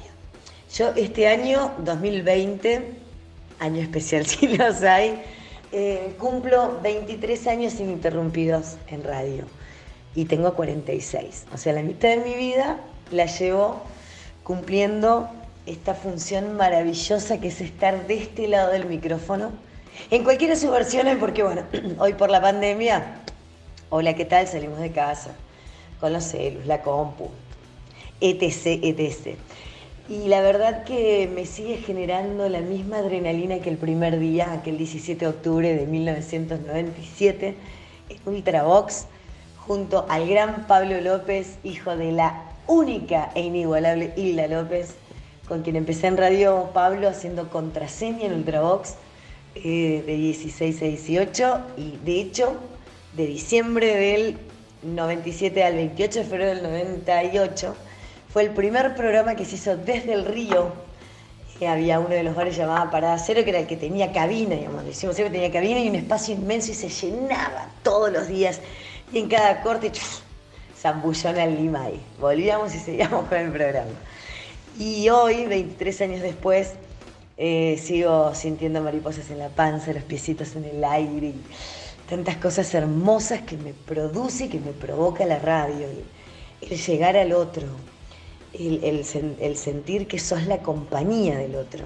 Yo siempre digo, eh, más allá de las cocardas que algunos se cuelgan, tipo soy locutor, me recibí acá ya, yo soy locutora recibida y demás, pero siempre digo que mm, no tiene que ver el título, tiene que ver la profesionalidad que uno le pone, el saber hablar, el estar informado, el jamás faltarle el respeto al oyente. Eh, nunca creer que somos más que el otro. En estos tiempos de pandemia, por ejemplo, que corren, escucho muchos colegas, eh, son todos, todos no, pero son muchos o muchas infectólogas, infectólogas, todos saben de todo. Y nosotros tenemos que ser el nexo entre lo que sucede y la gente, el oyente.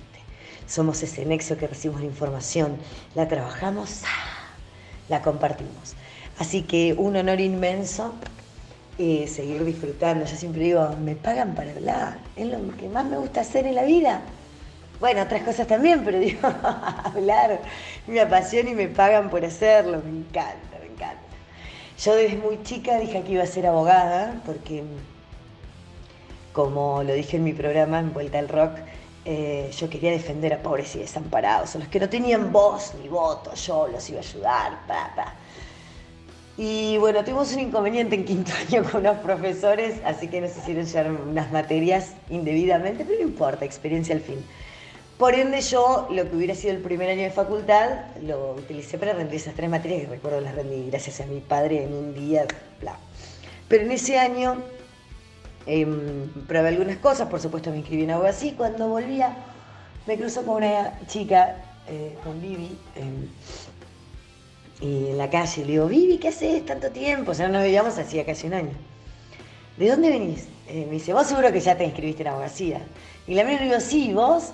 Me dice, no, vengo a anotarme en locución. Le digo, ¿qué? ¿Dónde? En Neuquén. Esto fue en Chico, ¿no? ¿Dónde? En la municipalidad, en el subsuelo, ahí está la escuela de, locución de Rolando Juan de Dios, papá. Fui, me acuerdo, llegué a mi casa y digo, no, papá. Primero mi vieja.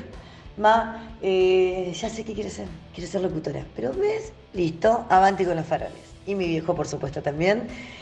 Y ahí fue mi primer profesor, bueno, después seguí estudiando y demás. Em, y la verdad, Mario, que no me arrepiento ni un solo día. Agradezco todos los días haberme cruzado con Vivi y que me haya dicho esta palabra. Creo que indefectiblemente en algún momento hubiera llegado a los medios de comunicación. Se supone que hubiera estudiado abogacía. Seguramente hubiera sido eh, otra profesión que hubiera elegido, el periodismo, porque creo que se complementan increíblemente bien, pero la locución, la locución, el estar al aire, el, charlar, el hacer lo que te gusta, eh, el saber que del otro lado hay alguien que está recibiendo todo eso que vos estás dando, es, ay, te lo digo en este momento y una sonrisa dibujada en la boca y el corazón así, emanando amor. Amor que es con lo que decido todos los días encarar cada día, agradeciendo al universo un día más y diciendo, qué bueno. Cuando me preguntan, ¿vas a trabajar? No sé si definir como trabajo, porque es tanta pasión, pero sí es mi trabajo, es mi orgullo. Eh, me hizo conocer gente maravillosa. Trabajé con los mejores trabajé con los más nefastos. No, no es que ninguna curva en mi carrera. Imagino que todavía me queda un montón. Bueno, pero ya el filtro lo tengo.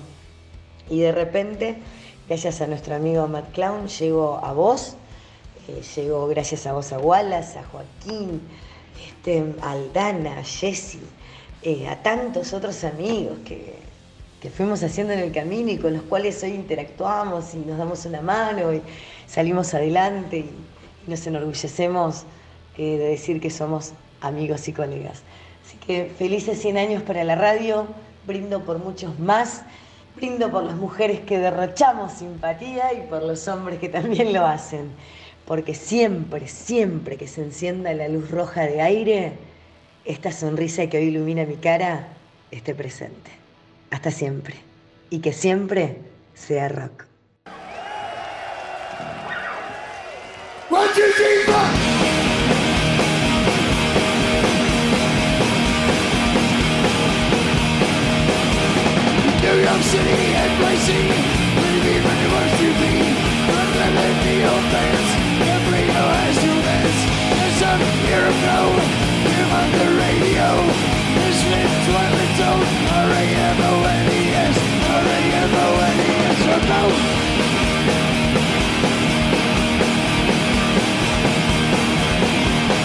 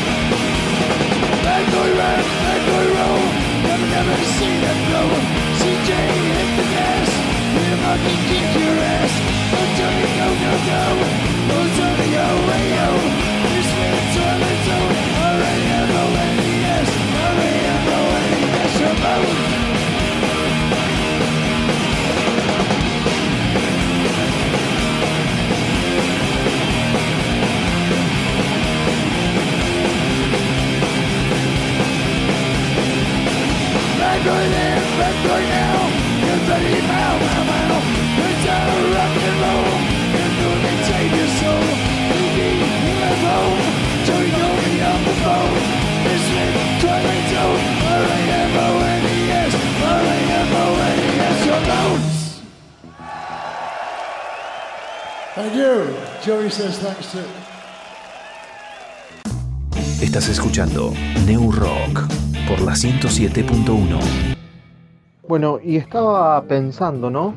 En algo de una manera de compartir en épocas de no de no cuarentena y en épocas de cuarentena, bueno, hacerlo de manera individual, pero creo que si hablamos de, de- una rica bebida que, ahora no se puede compartir es el mate. Obviamente, más allá que sea una, una infusión a base de hojas secas, pero muy similar al, al mate cocido, eh, el mate tiene ese significado cuando este, se lo toma solo o se lo comparte con alguien que uno, que uno aprecia. Fueron los guaraníes los que difundieron el hábito de tomar en una calabacita las hojas embebidas de yerba mate, pero fueron los, los jesuitas los que intentaron detenerla porque mm, la consideraban de un origen, digamos, demoníaco.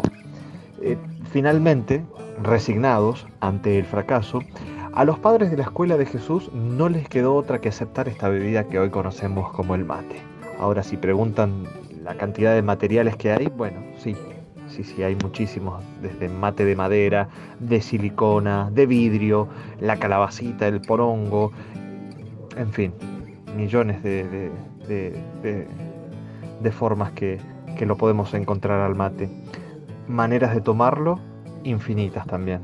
Dulce, amargo, con miel, con burrito, con cedrón, el mate de leche, el mate con café, millones, millones de variantes. Pero lo importante es eh, tomarse un minuto para reflexionar y decir, wow, el mate. El mate. Estás escuchando New Rock por la 107.1.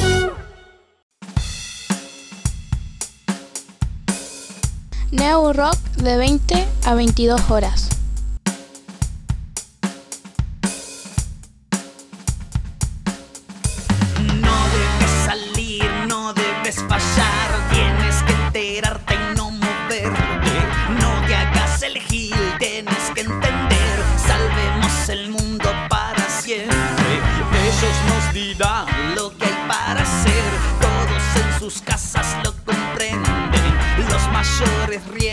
Los tienen ellos, tu madre y padre no lo quieren. No me hagas que te cuente cómo los mayores mueren sin sus hijos.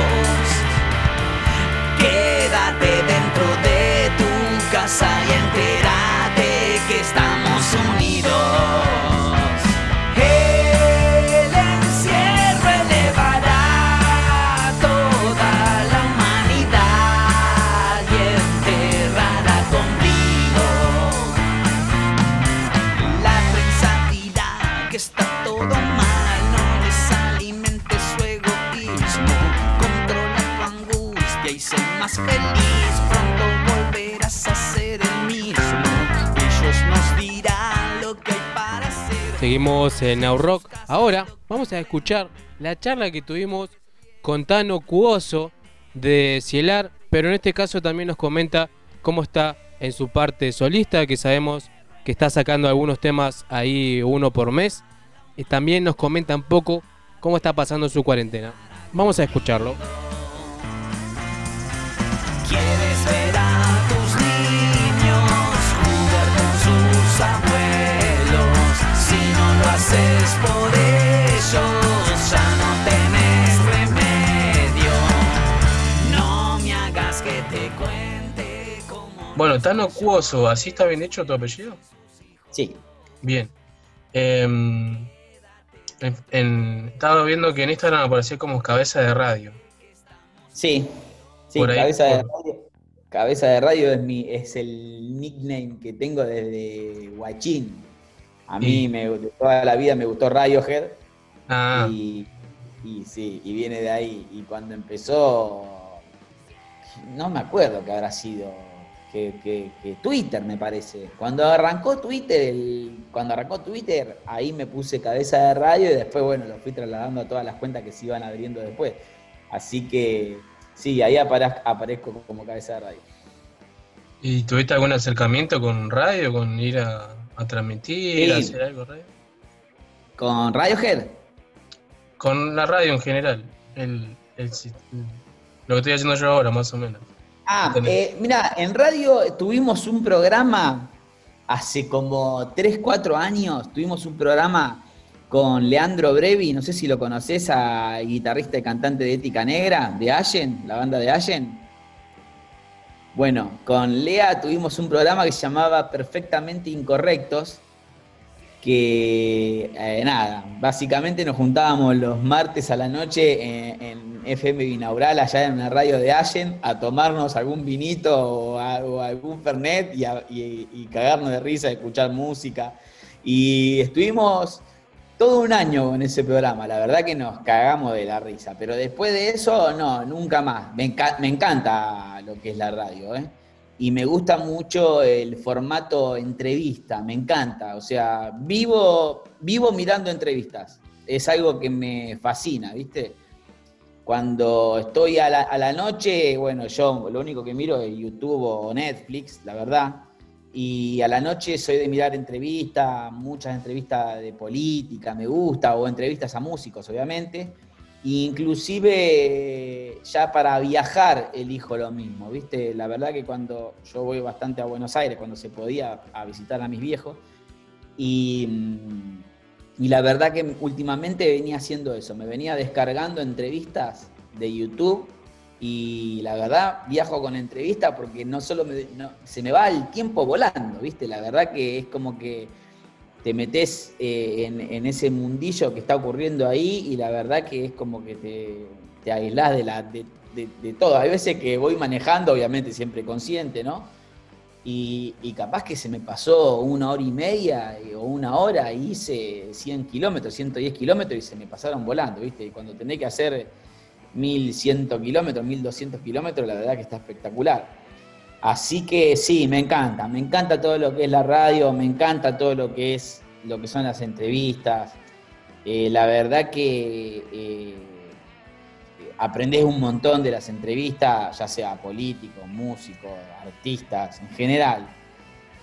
Pero me, me encanta eso, me gustan las charlas TED, eh, todo lo que venga por ahí eh, me encanta, la verdad que me encanta, porque la verdad que sacás mucha información, mucha data que, no la encontrás en ningún lado, ¿viste? La verdad que la tele hoy en día, si no, si no es pegarle a uno o pegarle a otro, no, ¿viste? Es como que ya es como que la televisión no se puede ni confiar, ¿viste? Así que opté por ese formato que puedo elegir eh, a la gente que realmente me gusta y, y más o menos siempre seguir una línea, ¿viste? Claro, sí, sí, hoy, hoy en día también hay que tratar de elegir un poco lo que, lo que ves en televisión. O Yo directamente casi ni veo televisión también, como decís vos. Por ahí, No, por ahí series, por ahí más que nada algunas cosas grabadas en YouTube. Así que Sí. con eso estamos. Eh, bueno, ¿cómo te agarró la cuarentena? Eh, ¿Te agarró bien? ¿Te agarró mal? ¿Estabas haciendo algo justo? ¿Algunas fechas y tenía que tocar? Mira, a nivel, a nivel, eh, eh, yo soy guitarrista y cantante de Cielar también, no sé si la conoces la banda. Eh, la verdad que con Cielar veníamos recontraactivos, estábamos un- cuatro días, mira, para hacerte justo, cuatro días antes de que Alberto tire la cuarentena, nosotros habíamos armado acá en el estudio, yo tengo un estudio, y habíamos armado y microfoneado y afinado la batería para empezar a grabar el tercer disco de Cielar. Ya teníamos todo hecha una, una preproducción que la habíamos laburado durante prin- el verano y el año pasado. Y bueno, pasó eso. O sea, armamos la batería, microfoneamos la batería y era juntar, empezar a grabar el fin de semana.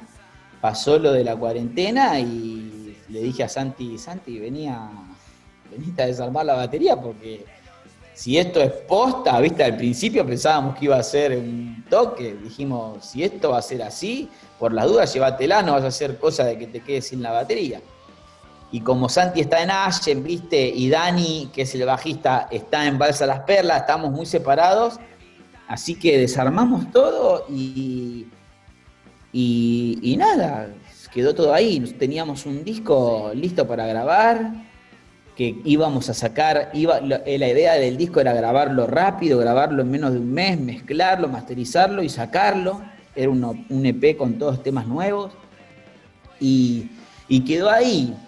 Así que cuando pasó eso, el primer mes eh, es como que, viste que el primer mes de la cuarentena fue como, como que todo la agarramos por el lado de la comida, después de, de las series, porque todos pensábamos que, que esto era como una suerte de un mes que iba a pasar rápido. Unas- íbamos unas a ver mini vacaciones. y claro, todos lo tomamos como unas mini vacaciones. Yo estoy acostumbrado a, trabajar acá, yo trabajo en casa, trabajo solo, soy freelance, me dedico al laburo en todo lo que es producción digital, eh, eh, hago y todo lo que, lo que es producción también musical, eh, y marketing digital y todo eso, entonces yo siempre laburé freelance, siempre laburé en casa, yo siempre dije que estoy en cuarentena. Al principio decía, digo, no te preocupes, esto va a pasar rápido. Le digo, yo estoy en cuarentena desde el 2012 que me vine a vivir acá. Y ese chiste, viste, al mes ya me empezó a caer un poco mal, al mes y medio de vuelta, y es como que en un momento dije, uy, pará, todo bien que yo, a mí me gusta estar adentro de mi casa, que trabaje acá, pero ya cuando no podés salir a la calle porque no te dejan es diferente, es, diferente a no salir porque uno no quiere, elige quedarse adentro. Así que ahí fue como que me empecé a desesperar un poquito. Y fue cuando, bueno, con Cielar hicimos una canción, compusimos una canción cada uno de su casa, que es Cuarentena, que salió en, modo single, que está en Spotify, en YouTube. Hicimos un par de videos de temas nuestros desde las casas, cada uno grabando en su casa, hicimos uno con Lea de invitado también. Pero en un momento es como que, claro, a cada uno le fue pegando de diferente manera y es como que eso empezó a, si bien seguimos en contacto y seguimos pensando y viendo cómo vamos a seguir y qué, la- y qué es lo que queremos hacer, eh, yo necesitaba te- mantener la cabeza más tiempo ocupada, ¿viste? Entonces agarré, dije, bueno, capaz que es un momento como para empezar con lo mío, ¿viste? Yo siempre lo mío lo tenía como a un costado, en segundo plano, y dije, bueno, capaz que es la hora, es el momento para empezar, y bueno, empecé a agarrar maquetas de, temas míos, de laburos míos personales, y bueno, ahí fue cuando laburé Solo Nunca Más, que lo estrené en junio. Eh, después al mes, bueno, ahora saqué eh, Despertemos de una vez, que- que lo grabé con Leonardo Toro en el bajo, con el ruso Cifuentes en batería, con Agustín Volpe, un violero de Buenos Aires, amigo, y bueno, y Vir, que me hace las voces. Eh, todo lo grabo, todo lo grabé acá, porque ese esos temas los pude grabar en el estudio con gente porque todavía no estaba tan pinchado, entonces nos cuidábamos un montón y lo grabamos lo más bien. Y bueno, después ya no nos pudimos juntar más. Así que saqué Despertemos de una vez, que salió ahora, que también está en, toda- en las tiendas digitales y en YouTube para escuchar. Y, y cuando saqué el segundo tema, dije, bueno, me había gustado eso de sacar un tema por mes y dije, bueno, me lo propuse. Dije, bueno, me voy a, proponer sacar un tema por mes. Eh, como para mantenerme ocupado y, tener un ritmo, ¿viste? De todos los días sentarme con el instrumento, sentarme a escribir eh, o a producir. Y bueno, saqué esos dos temas y ahora sale, ahora ya tengo, ayer ya me entregaron el máster del tercer tema, que la, tenés la primicia vos, se va a el tema se va a llamar Contra el Tiempo, que es un tema que es el primer tema que elaboré con un productor. En, en esta movida de hacer mis temas, todo, llegó el momento como decir, uy, ¿por qué no trabajar por primera vez con un productor? Así que hablé con Martín Sólimo, que es, el técnico que labura conmigo en todo lo que es audio, me masteriza o me mezcla trabajo según lo que yo necesite, y me recomendó a Maxi Prieto, que es un productor de Buenos Aires y guitarrista, así que elaboré este tema que ayer me entregaron el máster y ayer lo terminamos, llama Contra el Tiempo, que, está, que va a salir ahora a mediados de septiembre, sale el tercer tema. Y, bueno, ya pensando en el cuarto tema, estoy produciendo el cuarto tema también, y, y después, bueno, me quedó colgado todo un disco solista de rock, eh, de todos temas también míos siempre, que lo estaba grabando también con músicos invitados del palo del blues y del rock and roll, porque quería, quería hacer, a mí el rock and roll y el blues me encantó siempre, ¿viste? La verdad que no, el blues sobre todo me gusta mucho también, pero es como que siempre digo que llegué tarde al blues. Al blues llegué, cuando me hice de amigos en Allen. Eh, Cuando yo llegué a Allen, en Allen el blues se curte a lo loco y, ahí es como que le terminé de cazar la onda del blues y dije, uy, qué lástima haber llegado al blues. O sea, llegado al blues con el instrumento, ¿no? Porque blues escucho de toda la vida. Tengo un hermano de 48 años que fue el que me pasaba los primeros discos y me ha pasado discos de blues, obviamente. Me ha dado a escuchar a Steve Ray Vaughan, B.B. King, bueno, todo, eh, a, a los, a. Eh, así que tenía ese disco que grabé todas las baterías de ese disco mío con Moisés González, que es un baterista de, Fernando, de Fernández Oro que ahora vive en Buenos Aires. Los bajos los grabó también todos Leonardo Toro. Y los guitarristas, yo toco violas y, lo, y después cada tema iba a tener un guitarrista invitado. Y grabé todo menos los guitarristas invitados, que ahí fue cuando me entró todo, entró todo esto de la pandemia. Así que nada, viste, me quedó en el, me quedó en el aire el disco mío, me quedó en quedó en el aire el disco de Cielar, así que dije, bueno, yo no me voy a, no voy a bajar los brazos y no me voy a dormir, así que me puse a full con, con la etapa esta mía solista, viste, en donde muestro nada, que, que tengo, que no tengo ningún estilo en realidad, que me gusta el formato canción, que me gusta el formato eh, pop, que me gusta el rock, ¿viste? Entonces está buenísimo trabajar esta manera de trabajar solo porque veo como que, eh, que, puedo hacer lo, lo que pinte, ¿viste? Y, lo saco todo en modo singles y, entonces no hay nada atado a nada y, y es como un popurrí de, de- estilos y de músicas que la verdad que, eh, nada, estoy muy contento, muy contento porque es algo que tenía pendiente hace un montón de tiempo y la verdad que la verdad que la pandemia me agarró por ese lado y agradezco, ¿viste? Agradezco que haya sido así. Claro, he charlado también con varios eh, artistas también, músicos, que ha pasado eso. Si queremos ver el lado positivo de la cuarentena, es eso, ¿no? Agarrar cosas que, que habían quedado colgadas y no uno no tenía por ahí en mente hacerlo, como decías vos, eh, lo dejamos en segundo plano. Y ahora que tenemos un poquito más de tiempo por ahí, retomar eso que había quedado un poco colgado. Así que por ese lado bien, ¿no? No, no, espectacular, sí, la verdad que no me puedo quejar porque, porque viste, este, este tema o, o te, o te tira abajo o te desespera y te saca para arriba, viste, como que no, y a mí por suerte, por suerte me agarró reconta, o sea, como que me explotó la creatividad, viste, es como que prendió, viste, no la esfuerzo, no, la- no me fue, o sea, no, es como que sí, no lo hago de una manera forzosa, ¿viste?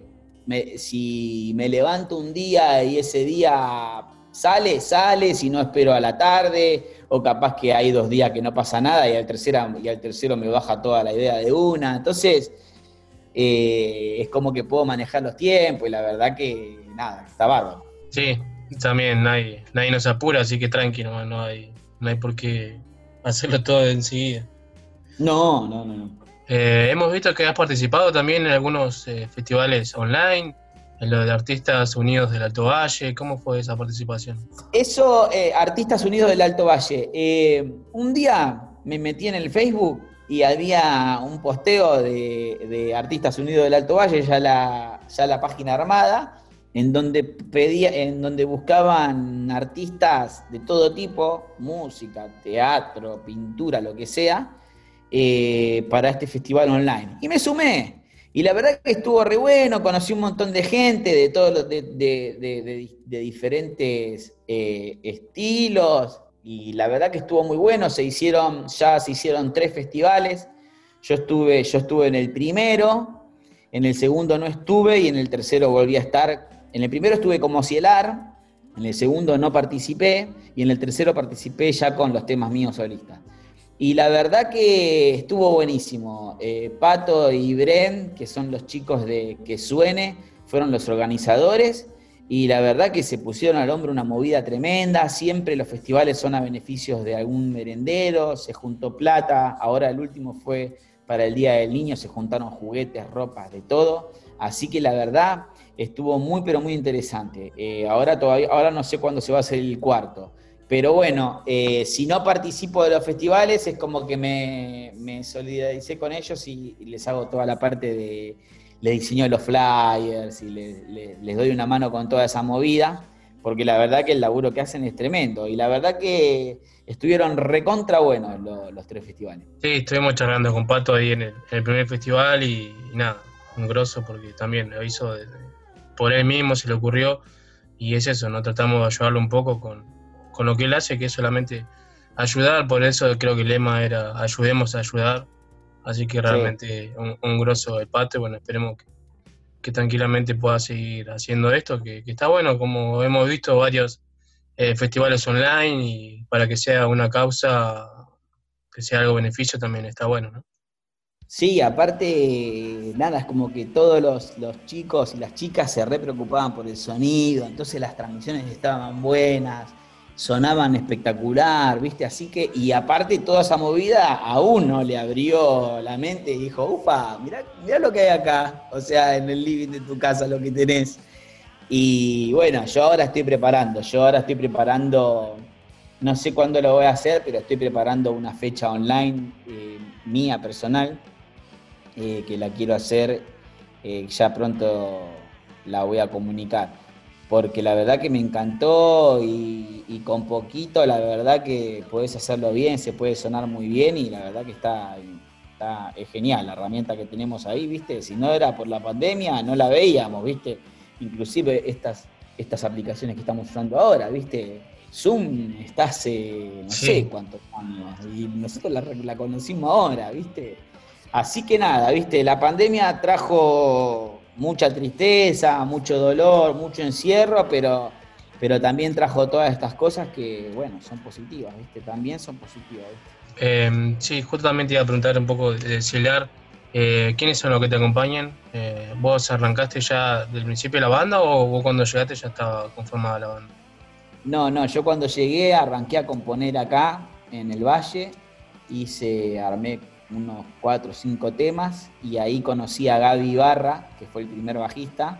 Con él nos juntamos, maqueteamos todo lo demás y ahí nos pusimos a buscar baterista y Santi Ibarra, que es el batero de Cielar actual, eh, nos hizo la gama los primeros ensayos como para despuntar el vicio y se terminó copando y quedó. Después Gaby Barra, con Gaby Barra y Santi grabamos el primer disco, El placer y las fobias. Después Gaby del disco al año deja la banda porque se va a estudiar y vivir a La Plata. Ahí empieza a tocar el bajo el Tano Brevi, que nos hace la onda. Tocó un tiempo él. Con él laburamos toda la producción del segundo disco. Después el Tano se fue, vino otro bajista Karim que tocó un tiempo y después ya vino el Dani Delali, que es el guitarrista y cantante también en Cram, una banda de allá de Neuquén.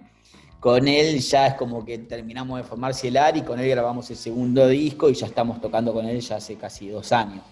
Pero sí, yo estoy desde el inicio de la banda. Todo empezado con temas que eran míos y después, bueno, lo conocí a Gaby, conocí a Santi y le dimos formato banda y salimos para adelante. La verdad que estamos chochos porque ya llevamos, ya llevamos casi siete años, cumplimos en julio de este año cumplimos ya siete o ocho años, no me acuerdo cuántos son. Pero ya es un tiempo, ¿viste? Ya, ya es una banda, una pila de tiempo. Como decía, casi al mismo tiempo tiene el, el programa de vida también, así que Claro. eh, podíamos festejar algo, hacer algo juntos. Claro, me, me acuerdo que la primera fecha nuestra fue en, en vivo en el programa de Jere, allá en Centenario. Jere Ramírez es. Bueno, en el programa de. Eh, pero sí, sí, sí, sí, sí. Así que sí, ya llevamos una, un montón de tiempo. La verdad que pasó volando el tiempo. Bueno, Tano, nada, quiero decirte agradecerte nuevamente por este tiempito que te tomaste para charlar con nosotros. Y ya está el contacto, así que cualquier cosa que me quieras enviar, por ahí cuando saques un nuevo tema eh, el otro mes, eh, me lo mandás y lo difundimos sin ningún Sí, problema. sí, sí, sí. Desde ya, muchas gracias a vos, al programa, a toda la gente de la radio. Felicidades por, eh, por estos 100 años. Y, nada, agradecerte como agradezco a todos los periodistas y, no periodistas, porque también hay mucha gente que difunde, no siendo necesariamente periodista, eh, el espacio y la difusión, viste, para los artistas locales y para las bandas, porque la verdad que es, es muy importante y, y la verdad que ayuda a una banda. Así que por esa movida, muchas, muchas, pero muchas gracias. Desde ya. Con vos en la nota. Dale, dale, ahí le hacemos publicidad cuando hagas. Bueno, no sé si vos vas a hacer algún flyer o algo y lo compartimos a full. Sí, más por ahí hago más que nada publicación en Facebook. Eh, no soy, no me doy todavía maña con, con los flyers y eso, pero, pero cuando tenga algo compartido te lo, te lo mando. Dale, dale. Y si algún día necesitas alguna, algún flyer o algo por algo en especial que tengas, eh, avísame, me mandás la info, yo te armo algo así, así por a medio de trueque por este favorazo. Así que cuando tengas que hacer algún flyer especial o algo, o algo que quieras comunicar y darle una vueltita de rosca, me mandás toda la info, yo te lo diseño, no hay ningún problema. Oh, buenísimo. Dale, te estoy. Estamos en contacto cualquier cosa entonces. Dale, Mario, tenés Tano. mi teléfono. Que andes muy bien, che. Saludos. Muchas gracias, nos vemos.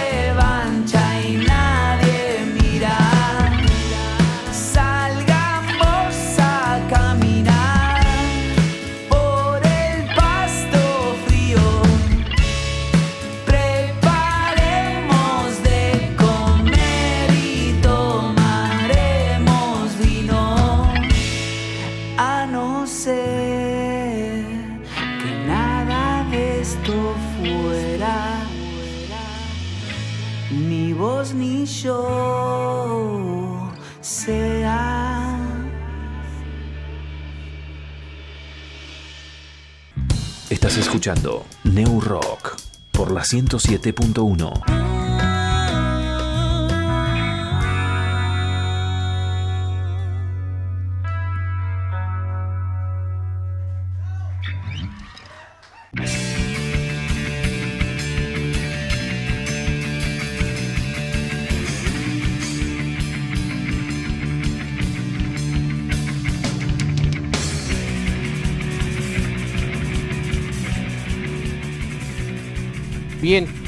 en el último bloque de Neo Rock, muchísimas gracias a todos los que participaron y al de hoy. Para mí fue un gran gusto haber charlado con Dani Charlatán. También agradecer a Pablo Comoli, a Santiago Rosa, a Vale, que me enviaron sus audios contándome cómo fue que comenzaron en radio. A Mauro, siempre la mejor onda, ahora presentándonos su disco solista o con varios amigos en colaboración. Y el Tano, una masa. Tano de Celar, también sacando unos temas eh, en versión solista. Así que gracias a todos los que participaron en el día de hoy en este programa. Nos volvemos a encontrar el próximo viernes, 20 a 22 horas. Esto fue New Rock. Chau, chas.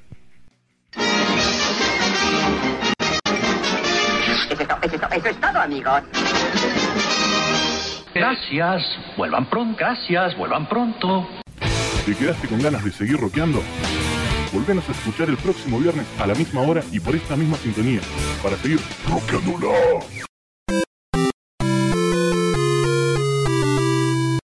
Debo irme. Mi planeta me necesita.